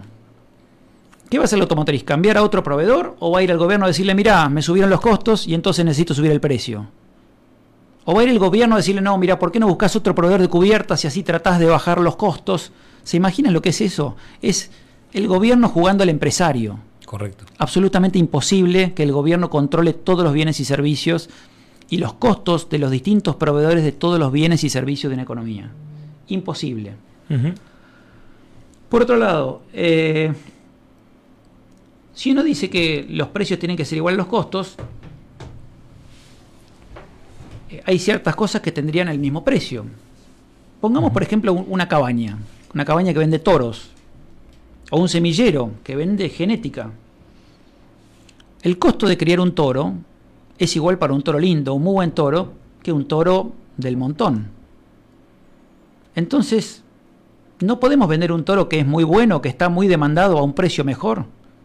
Tendríamos que ponerle un techo a los remates, porque a pesar de que la gente quiere pagar más por un toro lindo que por un toro mediocre, eh, no lo podríamos vender. ¿Tendría sentido? Les pongo otro ejemplo para que vean lo absurdo que puede ser. Eh, si vamos a definir los precios de los bienes por su costo, entonces si, si yo pinto un cuadro y Van Gogh pinta un cuadro, el cuadro de Van Gogh y el cuadro mío deberían costar lo mismo, porque el costo de los pinceles y la pintura es el mismo. Eh, quedaría fuera todo el, eh, todo el talento de Van Gogh y el talento de Van Gogh se pagaría igual que, que el mío. No tiene ningún sentido. Un Messi jugando al fútbol debería ganar lo mismo que un jugador de tercera división en Argentina, porque a los dos les sale lo mismo. Es un trabajo a tiempo completo, se pagaría un sueldo y listo. Con lo cual, ¿qué estaría pasando? Imagínense si a Messi le ponen un sueldo de, igual que un futbolista de, tercera división, simplemente Messi dejaría de jugar al fútbol. Entonces perderíamos el talento. Esa es otra cosa de que si los precios siguen los costos, todos los nuevos productos, la buena genética de semillas, de ganadería, se perdería. Porque si es, es más caro producir o es difícil producir un toro muy bueno, entonces la gente se iría simplemente. ¿sí? Los Messi dejarían de jugar al fútbol. ¿sí? Entonces, eso es otra cosa que pasa poniendo precios máximos. Terminamos con bienes mediocres. Nadie quiere fabricar un bien más caro porque tiene un precio máximo. Entonces no tiene ningún sentido. ¿Sí? En definitiva, eh, fijar los precios de acuerdo a los costos no es una buena decisión. Eso termina haciendo que los empresarios no quieran bajar los costos, porque si tienen que blanquearle eso al gobierno, le termina bajando el precio. Así que el margen es el mismo. No hay innovación. La innovación busca muchas veces eh, generar un producto mejor para poder venderlo más caro y para poder lograr más margen, que es lo que nos fija el gobierno y lo que nos dice, vos no podés tener un margen más alto. ¿sí? La otra cuestión que hace la innovación, volvamos a un commodity, volvamos al maíz, por ejemplo. No vamos a vender más caro el maíz por ser más innovadores.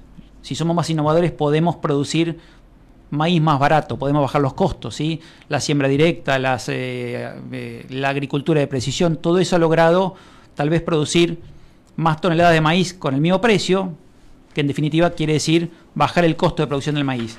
¿Tendría sentido que los productores agropecuarios nos dediquemos a la agricultura de precisión, a la ganadería de precisión, a, a muchas nuevas tecnologías e innovaciones, si en el fondo si le demostramos al gobierno que bajamos los costos, no va a terminar bajando los precios. No tendría ningún sentido. Terminaríamos con una economía que no se va haciendo más eficiente. No va creciendo. No va eh, sí, no hay innovación. No, Es, una economía que queda no hay incentivos a la innovación. Los, los, países que han crecido han crecido en competencia y todo esto que dije sirve siempre y cuando haya muchos productores. La misma competencia va a hacer que los productores estén obligados a ser eficientes en costos los que innoven van a lograr bajar costos y entonces los que no innoven van a tener que seguirlos o van a quebrar y entonces van a ser reemplazados por productores eficientes. Eso hace la competencia. La competencia hace bajar los precios, eh, bajar los costos y bajar los costos, como después hay que vender el producto, permite bajar los precios de venta y eso es lo que hace que los precios se mantengan a raya.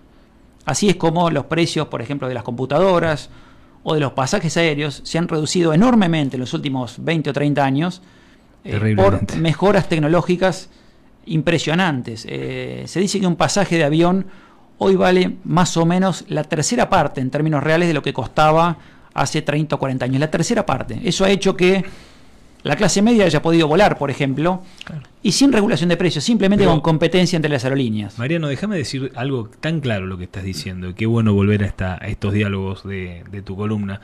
Es tan claro, vos fíjate, eh, por, un, por una parte, buscamos hacer un control de precios para, de alguna manera, hacer que todos accedan a lo básico. Por otro lado, con ese control de precios, de alguna manera lo que hacemos es eh, desincentivamos la innovación. Y la innovación la que vos, eh, a la que vos estás haciendo referencia es a la que le permite a una familia de clase media ir a Europa durante ahora, digamos, respecto de hace 30, 40 años que no iba nadie a Europa, o sea, iba muy poca gente a Europa. Hoy un jubilado, va, gente jubilada que tiene su que, ha hecho sus ahorros y que tiene ese objetivo, quizás pueda hacer un viaje a Europa o no, digamos de alguna manera. O sea, y eso tiene que ver con una cuestión de costos reales respecto de eh, otros años y otros tiempos. Lo mismo con, con el acceso a la tecnología, con el acceso a la información, con el acceso a las redes, o sea, con la conectividad. O sea, me parece que hoy eh, digamos, la innovación justamente produce una baja de costos, pero no por control, sino por eficiencia. Exactamente, es la tecnología la que nos juega a favor. Pero vos hablaste de pasajes a Europa, hablemos de, de computadoras, de celulares, de autos. Los autos de hoy no tienen nada que ver con lo que eran hace 30 o 40 años. Eso es innovación pura. Sí, es tecnología al alcance de, de nada, el ciudadano común, que eso es lo que tenemos que, o sea, creo que una sociedad es así, que las cosas puedan estar al alcance de la gente. Sí, sí, eso, eso es un principio de la igualdad, ¿no? Ni hablar, déjame, vos hablaste de los, de los pasajes, pero déjame contarte una, anécdota. Hace tres años más o menos estuve en Estados Unidos, en, Nebraska, y me llevaron a un centro de investigación de Monsanto, y nos llevaron a pasear en uno de esos carritos tirado por una camioneta, donde mostraban qué superficie de tierra era necesario para, para eh, producir una tonelada de soja. Y te iba mostrando superficies cada vez más grandes, empezaban con 3 o 4 hectáreas y te ponían, por ejemplo, 1930. Entonces, en 1930 se necesitaban por ahí 5 hectáreas para producir una tonelada de soja. después ponían otro cartelito que decía 1950 y ya, ya en vez de 5 hectáreas se necesitaban solamente 3. Y en 1970 se necesitaban 2. Y llega al final, donde llegas al 2010, donde eh, el cuadradito que se necesitaba para producir la misma tonelada de soja era la décima parte de hace 30 años.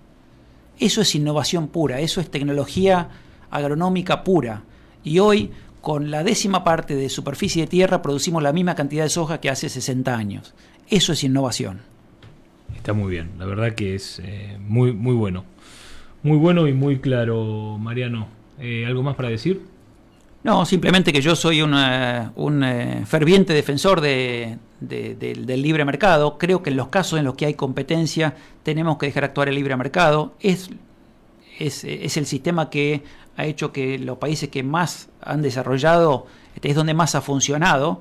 Eh, no así en otros mercados donde por una característica del mercado es imposible que haya competencia. Por ejemplo, el proveedor de energía eléctrica o de, o de obras sanitarias, o donde sí o sí tiene que ser un mercado monopólico, bueno, en ese caso sí debe haber alguien que regule los precios, y está muy bien, y en todos los países pasa. Pero mientras haya competencia y haya una suficiente cantidad de, de atomización entre compradores y vendedores, no hay nada más eficiente que el mercado para controlar los precios y lograr producir muchos bienes a un costo y un precio razonable. ¿Y cómo estás viendo este momento, yendo un poquito a la coyuntura, pero específicamente que la gente empiece a interpretar cuál es tu opinión sobre la sobre lo que está sobre la actualidad, ¿no? ¿Cómo estás viendo lo que está pasando? ¿Cómo estás viviendo este momento económico? Bueno, ayer hubo un mensaje muy importante, va, el mensaje de todos los años del presidente respecto de, de al Congreso. Eh, hay un posible no acuerdo con el fondo eh, que aparentemente no se estaría dando.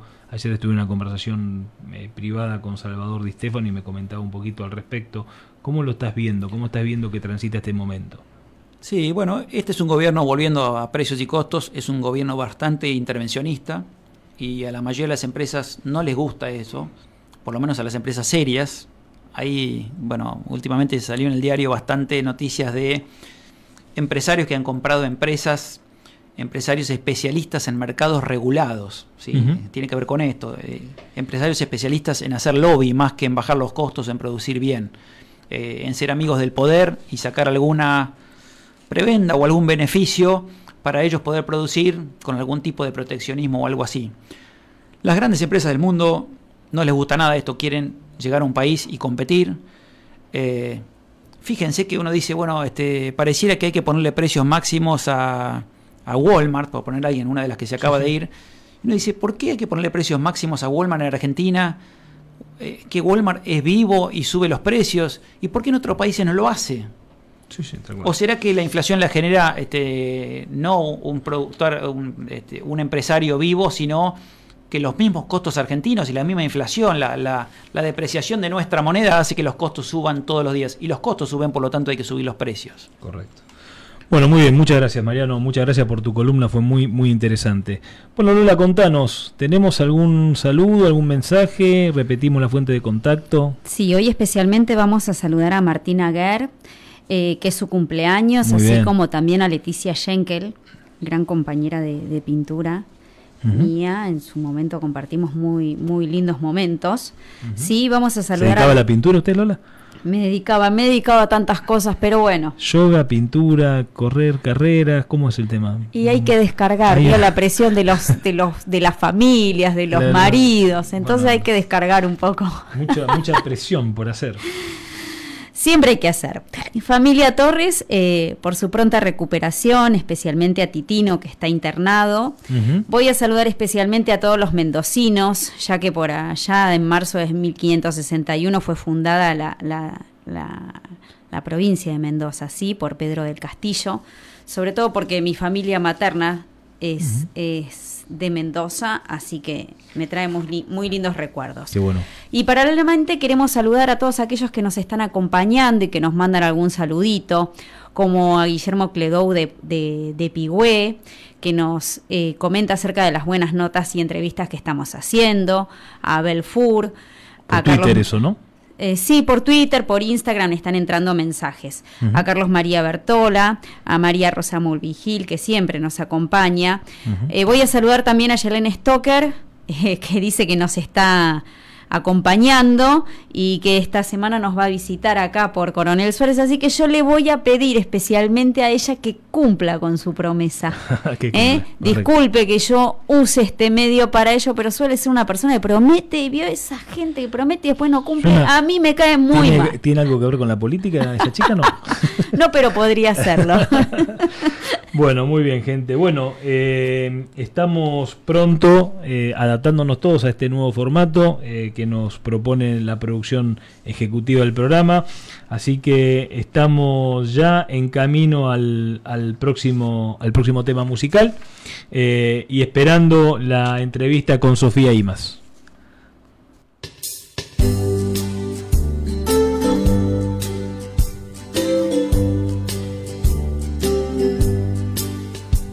que adelanta sabiendo mi nombre cada noche tengo uno distinto. Y siguiendo la voz del instinto me lanzo a buscar. Imagino preciosa que un hombre, algo más, un amante discreto, que se atreva a perderme el respeto, no quieres probar Vivo justo detrás de la esquina. No me acuerdo si tengo marido. Si me quitas con arte el vestido, te invito a champán. Le solté al barman mil de propina. Apuré la cerveza de un sorbo. Acertó que en el templo del morbo le puso a Esteban peor para el sol que se mete a las siete en la cuna del mar a roncar mientras un servidor le levanta la falda a la luna. Al llegar al portal nos buscamos como dos estudiantes en celo. Un piso antes del séptimo cielo se abrió el ascensor, nos sirvió para el último gramo el cristal de su foto de boda. No faltó ni el desfile de moda de ropa interior. En mi casa no hay nada prohibido, pero no vayas a enamorarte. Con el alba tendrás que marcharte para no volver, olvidando que me has conocido, que una vez estuviste en mi cama. Hay caprichos de amor que una dama no debe tener, peor para el sol que se mete a las siete en la cuna del mar a roncar, mientras un servidor le levanta la falda a la luna. Es mejor le pedí que te calles, no me gusta invertir en quimeras. Me han traído hasta aquí tus caderas, no tu corazón. Y después, ¿para qué más detalles? Ya sabéis, copas, risas, excesos. ¿Cómo van a caber tantos besos en una canción? Volví al bar a la noche siguiente a brindar con su silla vacía. Me pedí una cerveza bien fría y entonces no sé si soñé o era suya la ardiente voz que me iba diciendo al oído.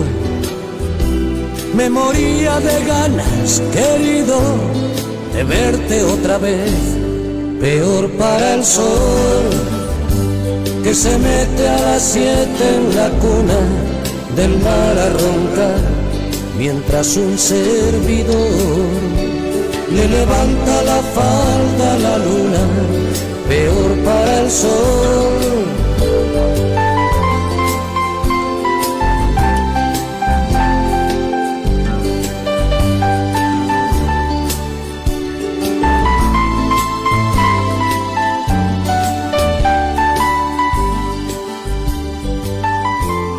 Bueno, aquí estábamos escuchando a Joaquín Sabina de su disco Física y Química del año 1991, Peor para el Sol. Aprovecho en este momento para recordarles nuestras fuentes de contacto. Pueden escribirnos a valorcamporadio.com, también a nuestro teléfono y WhatsApp 2923 57 59 y como ya saben nos encuentran a través de nuestras redes sociales Twitter, Instagram y Facebook, donde nos encuentran como Valor Campo. Ya aquí con nuestra visita y su presencia aquí en, en el estudio, así que le paso la posta al ingeniero. Bueno, Lola, muy bien. Bueno, aquí estamos. ¿Cómo estás, Sofía? ¿Cómo estás vos? Hola, buen día. ¿Cómo están todos? Un poco nerviosa. no, Sofía, por favor. Descontractúrate, Sofía. Tranquila. Donde arranca a hablar se me pasa. Sofía Imas. Imas. Imas. Muy bien. Sí. Eh, contanos un poquito quién sos. Bueno, yo nací en La Madrid. Eh, soy hija de Tiburcio Imas y de Encarnación Espinar. Siempre fui criada en el campo. La primera vez que me fui a vivir a, la ciudad fue cuando me fui a intentar estudiar a Bahía Blanca. Así que mientras. ¿Qué intentaste estudiar?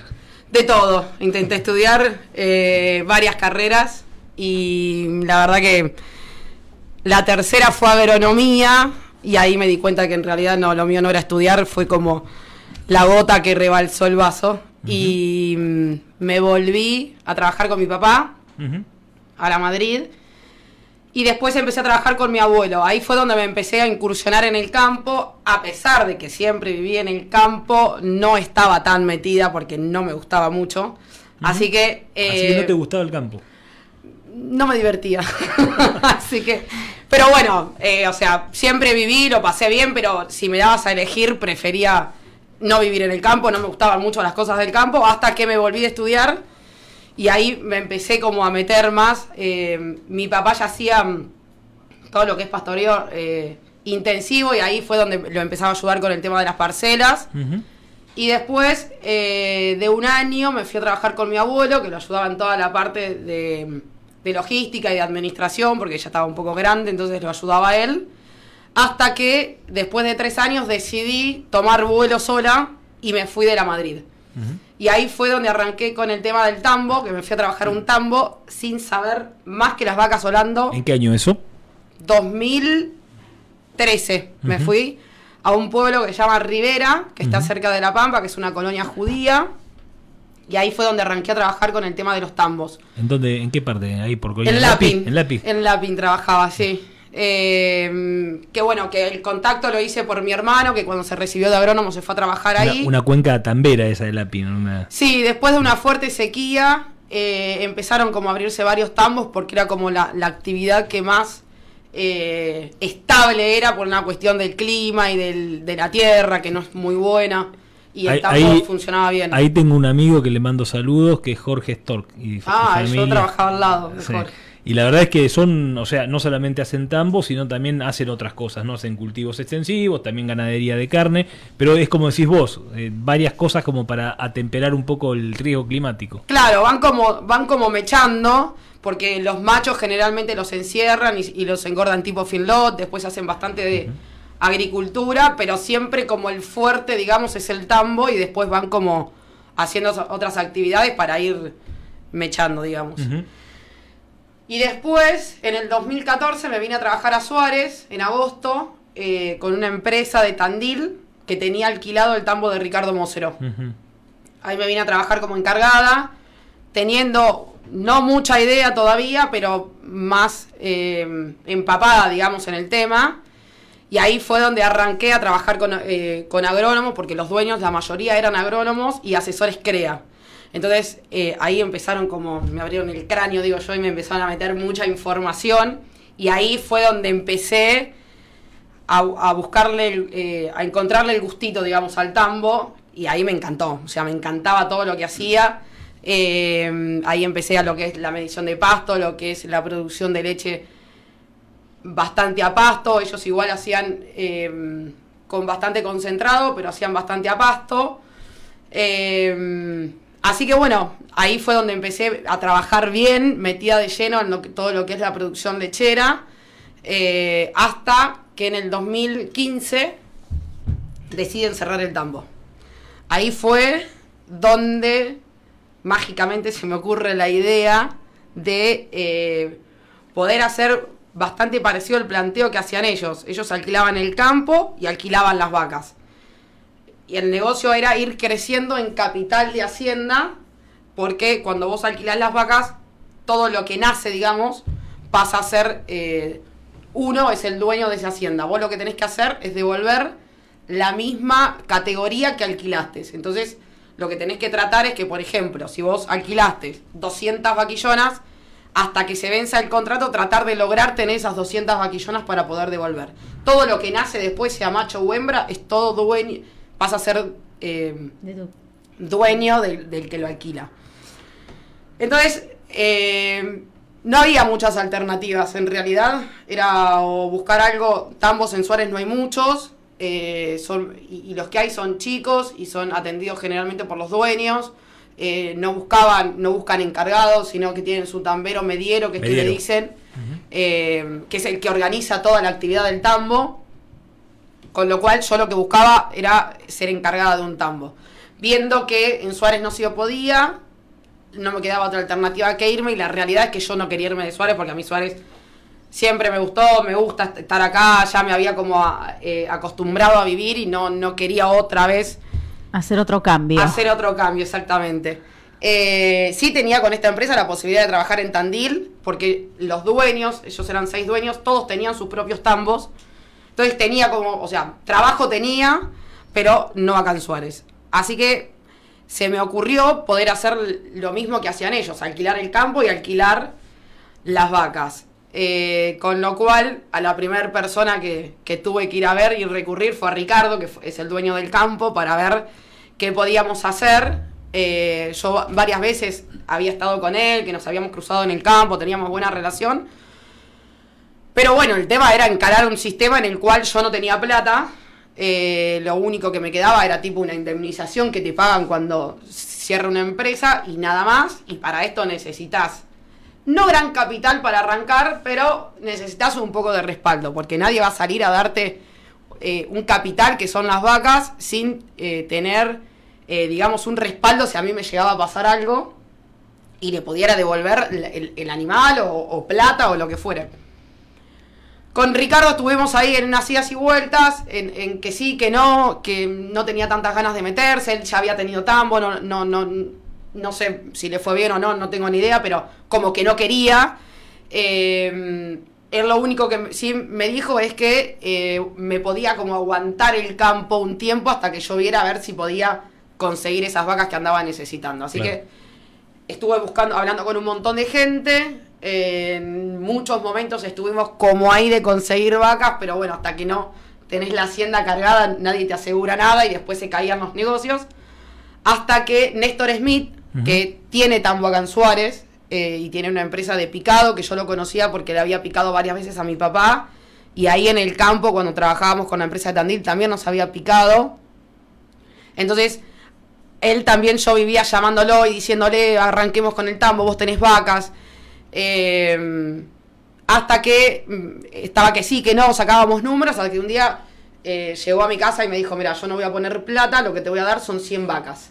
Con lo cual para mí era que me hubiera puesto, imagínate, me garantizaba arrancar eh, el proyecto que se convertía en poder cumplir un sueño que se me había puesto desde hacía un par de años. Así que bueno, ahí arrancamos, ordeñando 100 vacas con Clara, que era una chica que trabajaba eh, conmigo, con otra empresa, ahí fue donde nos conocimos, y con ella arrancamos a ordeñar. Eh, así, de un día para el otro, fuimos, buscamos vacas, las trajimos, las empezamos a ordeñar Obviamente que hicimos todos los protocolos que hay que seguir, que son es el saneamiento, que las vacas tienen que ser libres de brucelosis y tuberculosis. Todo eso lo, cumplimos, pero arrancamos a ordeñar sin saber a quién le íbamos a entregar la leche. ¿Por qué con las? Porque con la Serenísima necesitas todo un, montón de pasos para que te habiliten el tambo. Por más de que el campo estaba habilitado, empezaba una persona nueva. Una, firma nueva. Una firma nueva, entonces siempre que arranca una firma nueva hay que hacer todas las habilitaciones. Por ahí algún que otro papel se facilita porque es el mismo campo, pero si no hay que hacer todo nuevo, con lo cual lleva bastante tiempo. Así que ahí justo Néstor Smith me, consiguió el número de una, de una, empresa de Pringles que eh, tiene una fábrica de quesos y ahí eh, le empecé a vender el primer tanque de leche, que fue donde respiré. Ahí me relajé. Porque mientras tanto, no, no, nada, me llevó 3, 4 días estar ordeñando eh, sin saber a quién le vendías la leche. O sea, yo tengo un tanque de 8.300 litros con 100 vacas, que el estrés del viaje, poco pasto en el campo, todo el movimiento hasta que arrancamos, las vacas no producían nada pocos litros, entonces como que tenía un, un, margen. Un margen de días hasta que consiguiera quien venderle la leche. Así que bueno, eh, le empecé a entregar a ellos hasta que eh, durante más o menos seis meses, que fue donde eh, después le empecé a entregar la Serenísima, que entregué todos los papeles y demás, y ya después le entregué a ellos. Pero durante ya me olvido, tantos años. Eh, no importa, no, no es necro, no, no es una. Seis meses más o menos estuvimos ordeñando con Clara, solas, haciendo todo. Hacíamos parcelas, atendíamos partos, habíamos empezado a inseminar. Hasta que conseguí, fue, fui consiguiendo más vacas. Todo el mundo me decía, bueno, arrancá para ver qué pasa. Porque eh, no, no, no, nadie sabía. Era en un momento en el cual había un promedio de que más o menos se cerraban 10 tambos por día en el 2016 eh, entonces eh, era una situación difícil de que cerraran todos los tambos y que de repente alguien quisiera em, abrirlo sin ningún tipo de respaldo, solamente poniendo la cara y el trabajo. Entonces todos estaban ahí en las, expectativas a ver qué pasaba, si seguías, no seguías. Eh, el lapso eran seis meses que me daban, yo dije no voy a poder Y, bueno, y después de los seis meses me fue mucho más fácil conseguir vacas. Eh, había que meterle vacas, había pasto, así que había que meterle vacas y conseguir. Y tuve la genialidad de cruzarme con un hombre que se llama John Scofield, que para mí es un maestro en la lechería, en lo que es genética de vacas, eh, que vendía vacas. Eh, él fue el primero en Argentina en hacer el One Day, que es un solo ordeñe. Entonces él tenía muchas vacas de descarte. Que las vacas, él hacía dos ordeñes y pasó a un solo ordeñe. Todas las vacas que no se adaptaban a un solo ordeñe las iba vendiendo como descarte. Ahí fue donde él le daba la posibilidad a la gente de porque tenía tiene muy buena genética, entonces la gente le compra las vacas porque no es que la vaca no sirve. O sea, Vacas. eh, Holando. cruza con Ah, Holando, cruza con Eso te iba a preguntar. Vos usás esa cruza, ¿no? Yo arranqué con vacas Holando, después fui Con vacas Holando de Néstor. vacas Holando de Néstor Smith. Claro, porque él tenía Holando, pero no Él tenía- medio Holando. Pero vos venís de eh, en, en ese grupo que te para el que vos trabajabas que estaba No, ellos- estaba Ignacio Buera ahí, ¿no? No, no, Ignacio Buera no. Ignacio Buera es de Tandil, También. pero no, él Y tiene también otro usa esta esta que raza- usa vaca, sí. esta esta cruza. ¿Cuál es el objetivo de esa cruza? El objetivo de la vaca cruza Holando con Cersei es eh, el sistema pastoril y la cantidad de sólidos que producen. Eh, Una leche más pesada, más más más cremosa. Claro, una leche que tiene más grasa y más proteína. Hablemosle a la gente, este es un programa de extensión. o sea, tenemos que, eh, digamos, no todo el mundo sabe de tambo. La- Y, y, y, y aparte menos requerimiento de grano, más digamos más eficiente a pasto. claro, primero que es una vaca más chica, eh, en el peso adulto debe llegar al- alrededor de los 500, 600 kilos, eh, con lo cual ya es más chica que la Holando. Vos en los sistemas pastoriles, que es el que yo hago, eh, la vaca tiene que caminar bastante. Entonces, también por eso es, es- es mejor al ser más chica. tiene una ubre más chica la vaca, entonces se adapta mejor al sistema pastoril. Si es real que da un poco menos de leche que las vacas solando, bastante menos leche que las vacas solando, pero los que hacemos un sistema pastoril lo que buscamos es sacar kilos de sólido. La leche está compuesta por grasa y proteína principalmente. Eh, Y estas vacas genéticamente están preparadas para dar más sólidos, que se le dice que es la grasa y la proteína. Entonces, no más concentrada, por así decirlo. Claro, más concentrada. Entonces, eh, no, no requiere tanto eh, alimento balanceado. Entonces vos podés llegar a su máxima potencia, digamos, de producción a pasto y con poco concentrado que se le da en la sala de ordeña. Que es lo más caro hoy, ¿no? El, Que hoy vendría a ser lo más el caro. insumo sí. más importante. Claro, uno cuando eh, saca los números, si querés llamarlo de alguna manera, eh, lo primero que pensás es en dar poco balanceado en mi sistema, ¿no? Después hay en otros sistemas que no, pero en mi sistema lo que tratamos de hacer es dar poco balanceado y mucho pasto. Entonces ahí decimos que tenemos una producción pastoril bajo costo por litro de leche, porque la mayor cantidad de litros la sacamos con el pasto. Ahí es donde yo arranco a cruzar más las vacas todavía. Cuando yo empiezo a intensificar la producción de pasto, ¿Le habías comprado estas vacas a este Scott? se las compré a John Scott. Fueron las primeras. Yo te saqué, pero bueno, para Bueno, a él le compré las primeras vacas, con lo cual para mí propias. Fueron las primeras vacas propias. Compramos, hicimos un negocio, nos juntamos con un amigo que pusimos plata los dos y le compramos 60 vacas, mitad para cada uno. Con lo cual yo estaba en la gloria comprarle a John Scofield y comprar vacas. O sea que no era menos, ninguna de las dos cosas. Así que esas fueron las primeras vacas cruzas que yo tuve en el tambo. Y después empecé a eh, conseguir tener 250 vacas en ordeñe, pero la mayoría eran todas vacas solando. Yo ahí después, al año y medio de, de que arranqué el tambo, conseguí poder comprar más vacas, pero estas eran más Jersey. Eh, no eran tan cruzas solando con Jersey, sino que eran más, o sea, la mayoría eran Jersey. Entonces yo lo que hacía era vender las vacas solando y meter las vacas Jersey. Entonces iba como a, eh, achiqué un montón la raza y para poder empezar a producir mucho más sólidos. Y ahí fue donde me metí de lleno al sistema pastoril y eh, hoy entrego la leche a la Serenísima y estoy dentro de los listados de los tambos que entregan sólidos, de altos sólidos. Eh, ¿Cuántas vacas estás ordeñando hoy? hoy estamos ordeñando 210 vacas, Un pero tambo importante para la zona. Un tambo bastante... Sí, en realidad tengo 210 ordeñando, pero en total tengo 280. En, y en el campo hay alrededor de 500 a 500 eh, animales con toda la recría.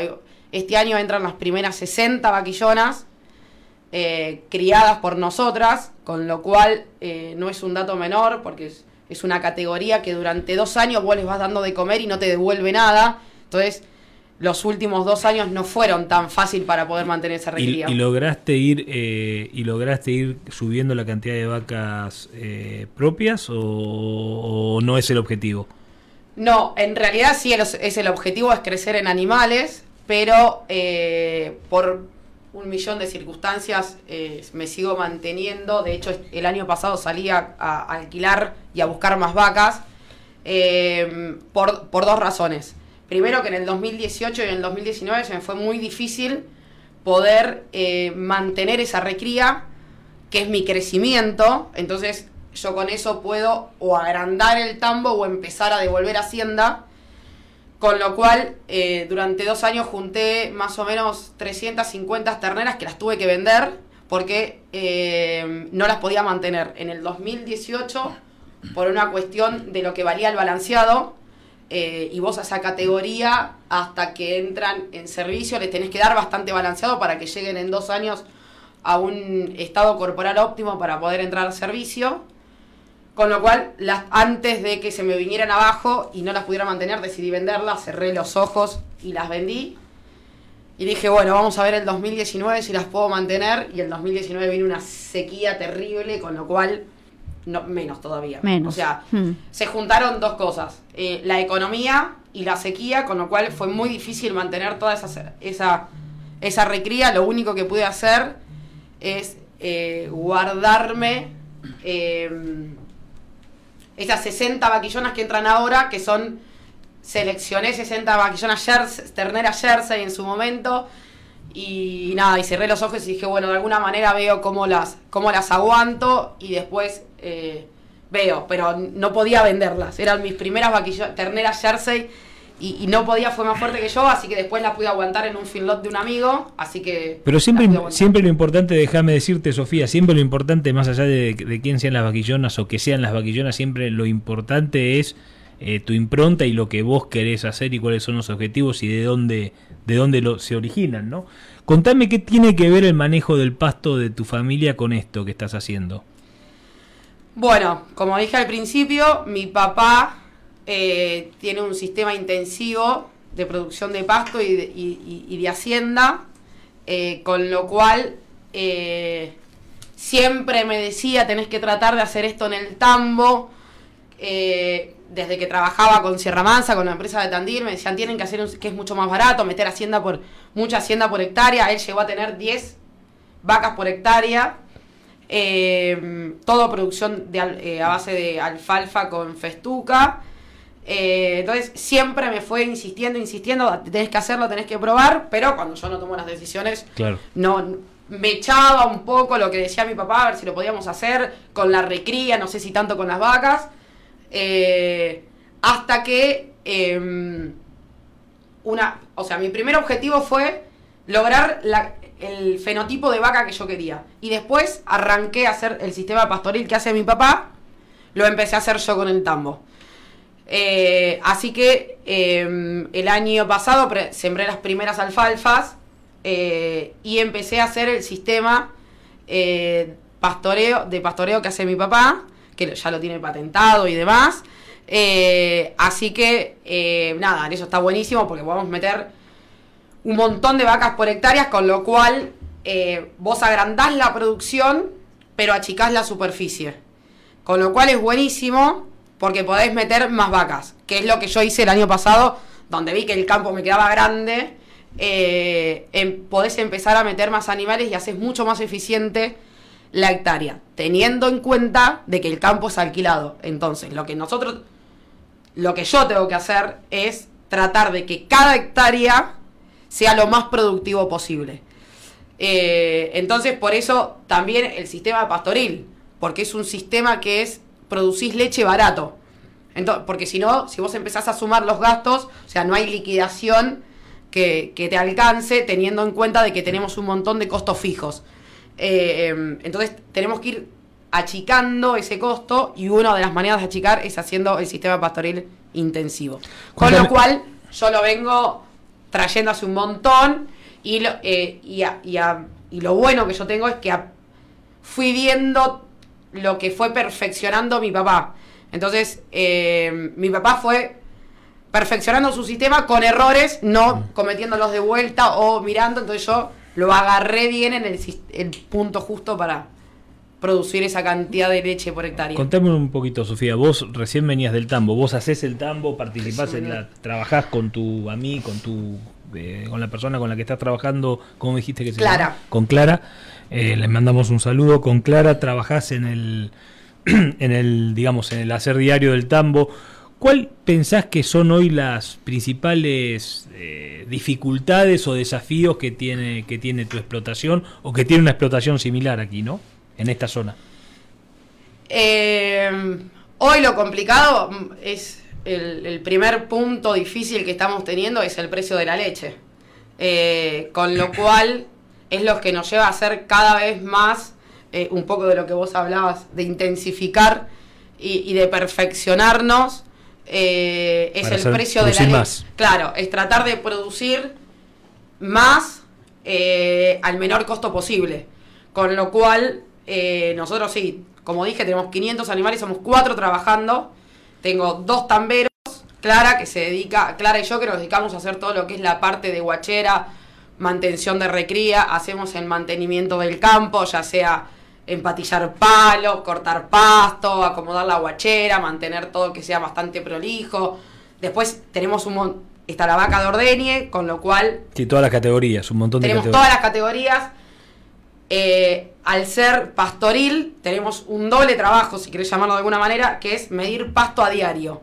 O sea, eh, no es como que va un mixer, a un comedero y le pones la balanza y le tenés que estar, le decís, bueno, a cada vaca le das 20 kilos de silo y es mucho más fácil y más preciso. Acá no.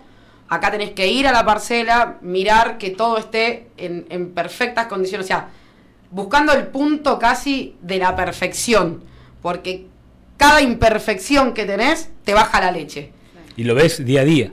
Y lo ves día a día, sí, sí, porque vos ordeñás mañana y tarde y vos ordeñás, mandás las vacas a comer. Si en el turno que estaban comiendo las vacas no tomaron agua, eh, se les cayó la vela, hace mucho calor, eh, la parcela la hiciste chica, te cortaron el eléctrico, no solo que con la alfalfa se te pueden morir empastadas, sino que eh, la vaca se, se pasa o se te muere o no toma agua o te viene con más leche, con lo cual tampoco es bueno. Eh, entonces, y vos lo ves en el próximo ordeñe, eh, o que bajó la producción. Entonces, todo el tiempo tenés que estar, sí, yo soy una loca de medir el, tanque, de ver la leche que estamos sacando a la mañana, a la tarde. Entonces, si a la mañana saco menos leche que la mañana anterior, ya voy y miro más todavía la parcela. Eh, porque bueno, esa leche es la que nos hace seguir produciendo, es nuestra única fuente de ingreso de plata, con lo cual tenemos que cuidar eh, cada litro de leche que no se produce y que no se recupera. No es que mañana le doy un kilo más de balanceado a la vaca y la vaca si ayer perdí un litro, mañana si estoy en 20, mañana me va a dar 22, entonces recupero. Cada litro que se pierde, que perdón, que no produce la vaca es un litro de leche que, no, que se pierde. Bueno, Sofía, mira, eh, buenísimo. La verdad que se nos va acabando el tiempo. Yo te quería proponer lo siguiente. Eh, nos gustaría cada tanto ver que esto fue una presentación general. Cuento con, con desafiarte a que cada tanto hagas, veamos temas específicos. El tambo es una actividad de muchos factores, muchos factores de producción, muchas disciplinas. Tenés el pasto, tenés la sanidad, tenés el manejo del personal, tenés montones, la nutrición, eh, digamos, tenés un montón de cosas, la genética, por supuesto. Eh, que justamente repercuten en esto que decías vos que es tan importante, que es tu ingreso y tu ingreso en función de la cantidad de leche que puedas hacer. En función de ello, eh, te invito a que cada tanto podamos, podamos tener alguna aproximación en el programa con algún tema específico para ir tirando claridad, ir generando información para la gente que es, que, que, que es de este sector que no es el sector más general de producción de Coronel Suárez, pero que sí se da, ¿cierto? o sea, y tenemos también una cuenca ahí en Carué, una cuenca importante de tambo, en, ahí en, en, donde vos dijiste bien, en Rivera, hay una cuenca de tambo, en Pringles también hay tambos, o sea, hay tambos diseminados, pero no es una cuenca específica de una producción general, digamos. Sí, claro, ¿no? Hay 13 tambos acá en Suárez, tampoco hay que estar, hay tan, pocos. Lo que mm. pasa que el general de la gente es como que el, del tambo no tienen ni idea. O sea, vos hablas del tambo y lo primero que se imaginan es el, el banquito con el, con el tarro ordeñando la gente no tiene mucha idea de lo que es la actividad del tambo y, no los tiene como en cuenta, pero acá sí hay varios. Eh, bárbaro. Podría estar bueno, sí, venir. Dale, te vamos a invitar. Bueno, vamos al próximo tema musical entonces, ¿sí? Todos nos vemos buscando bien o mal una salida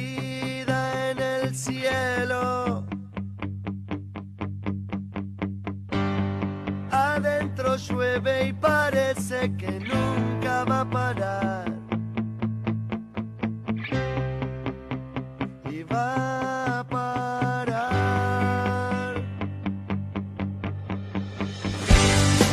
Una sonrisa se ve reflejada en un papel. Y se te empañan los ojos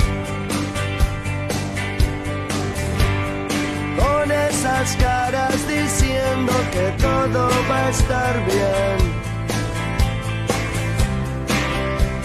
Y va a estar bien.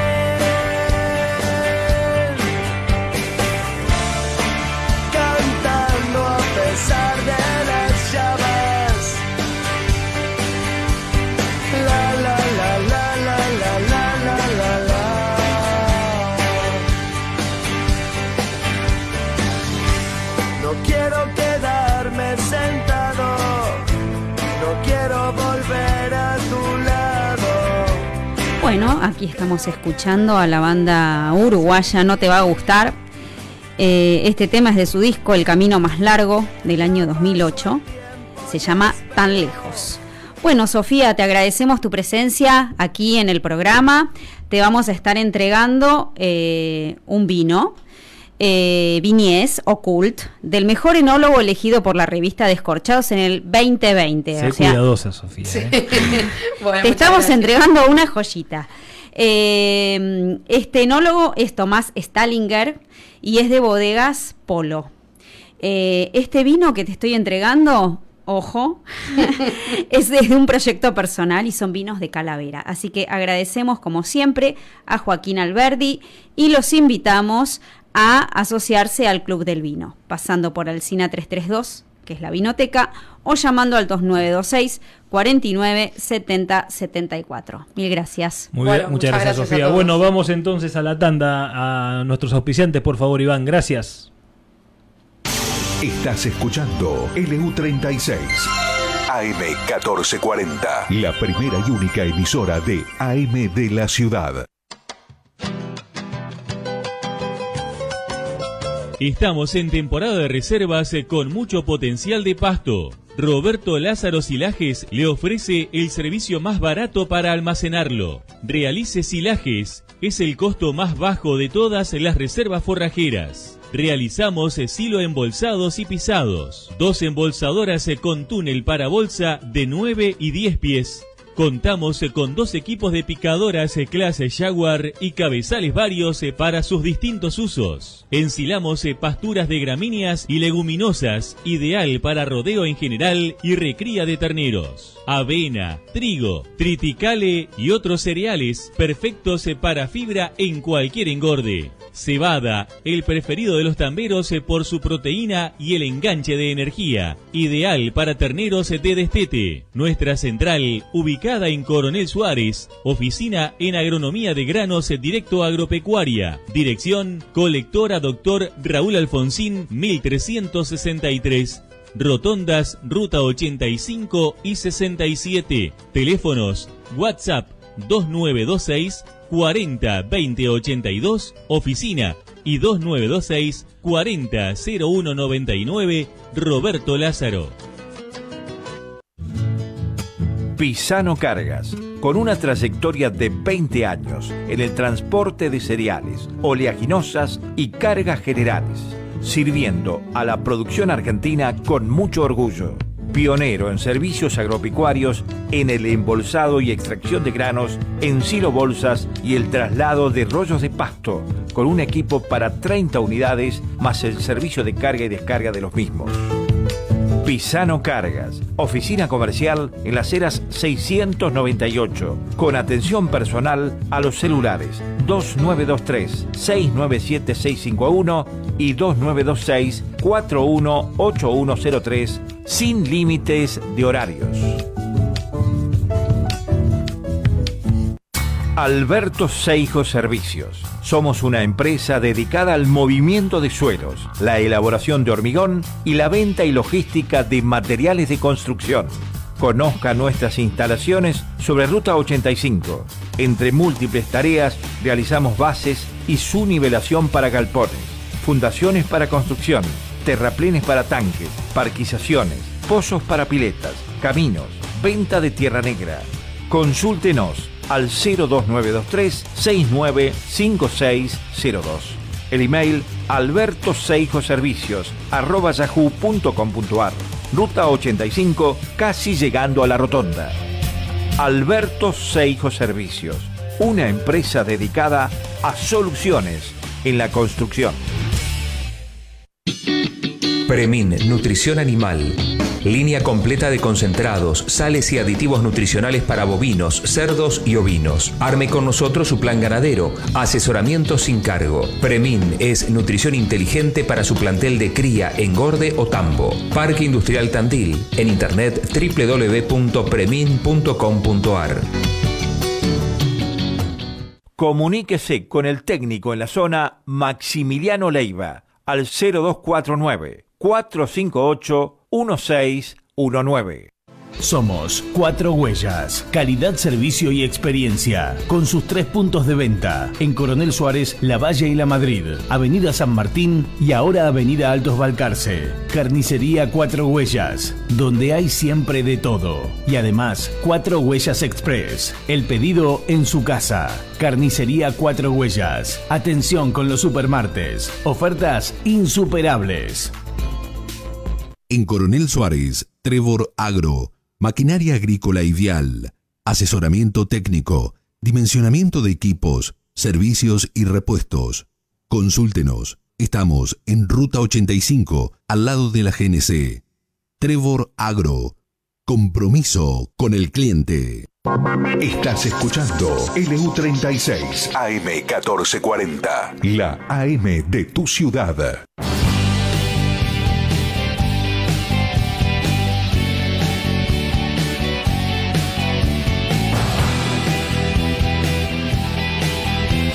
Bueno, bueno, bueno. Pero qué, qué sensaciones que ha dejado Sofía en este estudio. Estamos todos eh, obnubilados. Obnubilados, charlando, hablando sobre lo importante que es eh, este desafío emprendedor, ¿no, Mariano? Sin duda, sin duda. Recién comentamos, bueno, eh, fuera de aire, pero Sofía arrancó diciendo que estudiar no era lo suyo y, parecía un ingeniero agrónomo hablando, era impresionante. Realmente Este, la claridad de las variables, de, de, los, de los factores de producción eh, cuáles son los puntos clave a tener en cuenta el manejo del pasto. Eh, se nota que, el manejo del tambo lo tiene lo tiene eh, muy muy aceitado, ¿no? y muy y muy y, muy aceitado por la restricción, ¿no? Muchas veces, digamos, la, la restricción, la, carencia de cosas, o sea, el, digamos el tener que hacer las cosas con poco, nos lleva a hacer a poner el ojo en lo importante y a, ser muy eficientes con eso, ¿no? A usar la creatividad.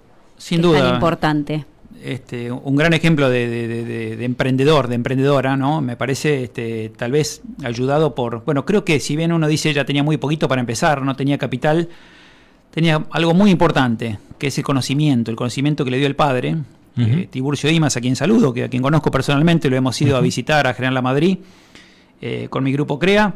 Eh, tenía mucho conocimiento del manejo del pasto y eso le facilitó muchísimo. Si bien no fue a la universidad, tal vez logró este, captar un montón de conocimientos por otro lado, en, el campo mismo, embarrándose las manos, como quien dice, y eso le permitió tener un tambo exitoso casi sin nada. Este, no, no sé qué edad tiene Sofía, es muy joven, pero realmente eh, poder montar un tambo sin capital y de la forma que lo hice, eh, que lo hizo, es, para felicitarla. No, no me dio tiempo, pero la hubiera felicitado acá personalmente. Estuve a punto de preguntarle la edad, pero miraba, miraba la, sentía la mirada premiante de Lola que me decía, no, eso no se pregunta, entonces no se le pregunta a las mujeres, pero sabemos que es muy jovencita. Bueno, ¿cómo se han sentido en este en esta primera emisión del ciclo formal 2021? ¿Cómo están ustedes? Muy bien, impresionante, un programa súper valioso. Eh, muy entretenido, inclusive para nosotros. Esperamos que eso ya se haya transmitido, ¿no? A la audiencia. Sin duda, sin duda. Me parece que Sofía se llevó la medalla de, la mañana hoy. Eh, para mí fue la nota que más me gustó. Eh, me gustaría preguntarle muchas cosas más. Me viene a la cabeza lo que hablábamos recién, ¿no? Cuando hablamos de precios y costos. Cómo ella sabe que tiene un precio de la leche de mercado y para ser rentable tiene que ser muy eficiente. Fíjense cómo hablaba de ver cada detalle. Bueno, esa es la eficiencia que hace que hoy se siga pudiendo vender leche en Argentina al precio que se vende. Si dejamos la eficiencia de lado y vamos a hacer lobby al gobierno para que nos aumente el precio de la leche, entonces vamos a tener eso, leche más cara a costos más caros. Bueno, gente, ¿qué decirles? Eh, esperemos la semana que viene contar eh, con alguna columna también de nuestro ingeniero picante Belio Vergés, que va a seguir participando en el ciclo 2021 de Valor Campo. Eh, decirles también que estoy muy contento con la incorporación de Erasmo y Erasmo Ruppel y con la participación, como siempre, Iván Lambrecht en lo que es eh, el armado de este programa, en todo lo que no se escucha, pero que, es importantísimo para, para que, esto salga eh, correctamente al aire. Y mandarles a todos, a todos ustedes, eh, nuestros auspiciantes y por supuesto a nuestras escuchas, a las personas que nos escuchan y nos siguen, mandarles un fuerte abrazo. nos encanta esto de hacer, ser y emprender. Nos encanta ocuparnos de, de gente que, darle darle un espacio a gente que, que hace esto no se apasiona por lo que hace, se apasiona por lo que, por lo que transmite, ¿eh? y esa pasión transmitida es realmente muy importante. Sepan ustedes que nos pueden estar escuchando en la semana que, perdón, el viernes a partir de las 19 horas en nuestro horario habitual, en este mismo programa se va a repetir el viernes a las 19 horas, y que también nos pueden estar escuchando por Radio Chacra, ¿eh? Ese, esa, esa radio del portal de medios de revista Chacra, eh, los sábados y domingos a partir de las 13.30 horas. Así que gente, sin mucho más para agregar, espero que tengan una muy buena semana y un muy buen fin de semana y nos encontramos el próximo martes entonces con Valor Campo.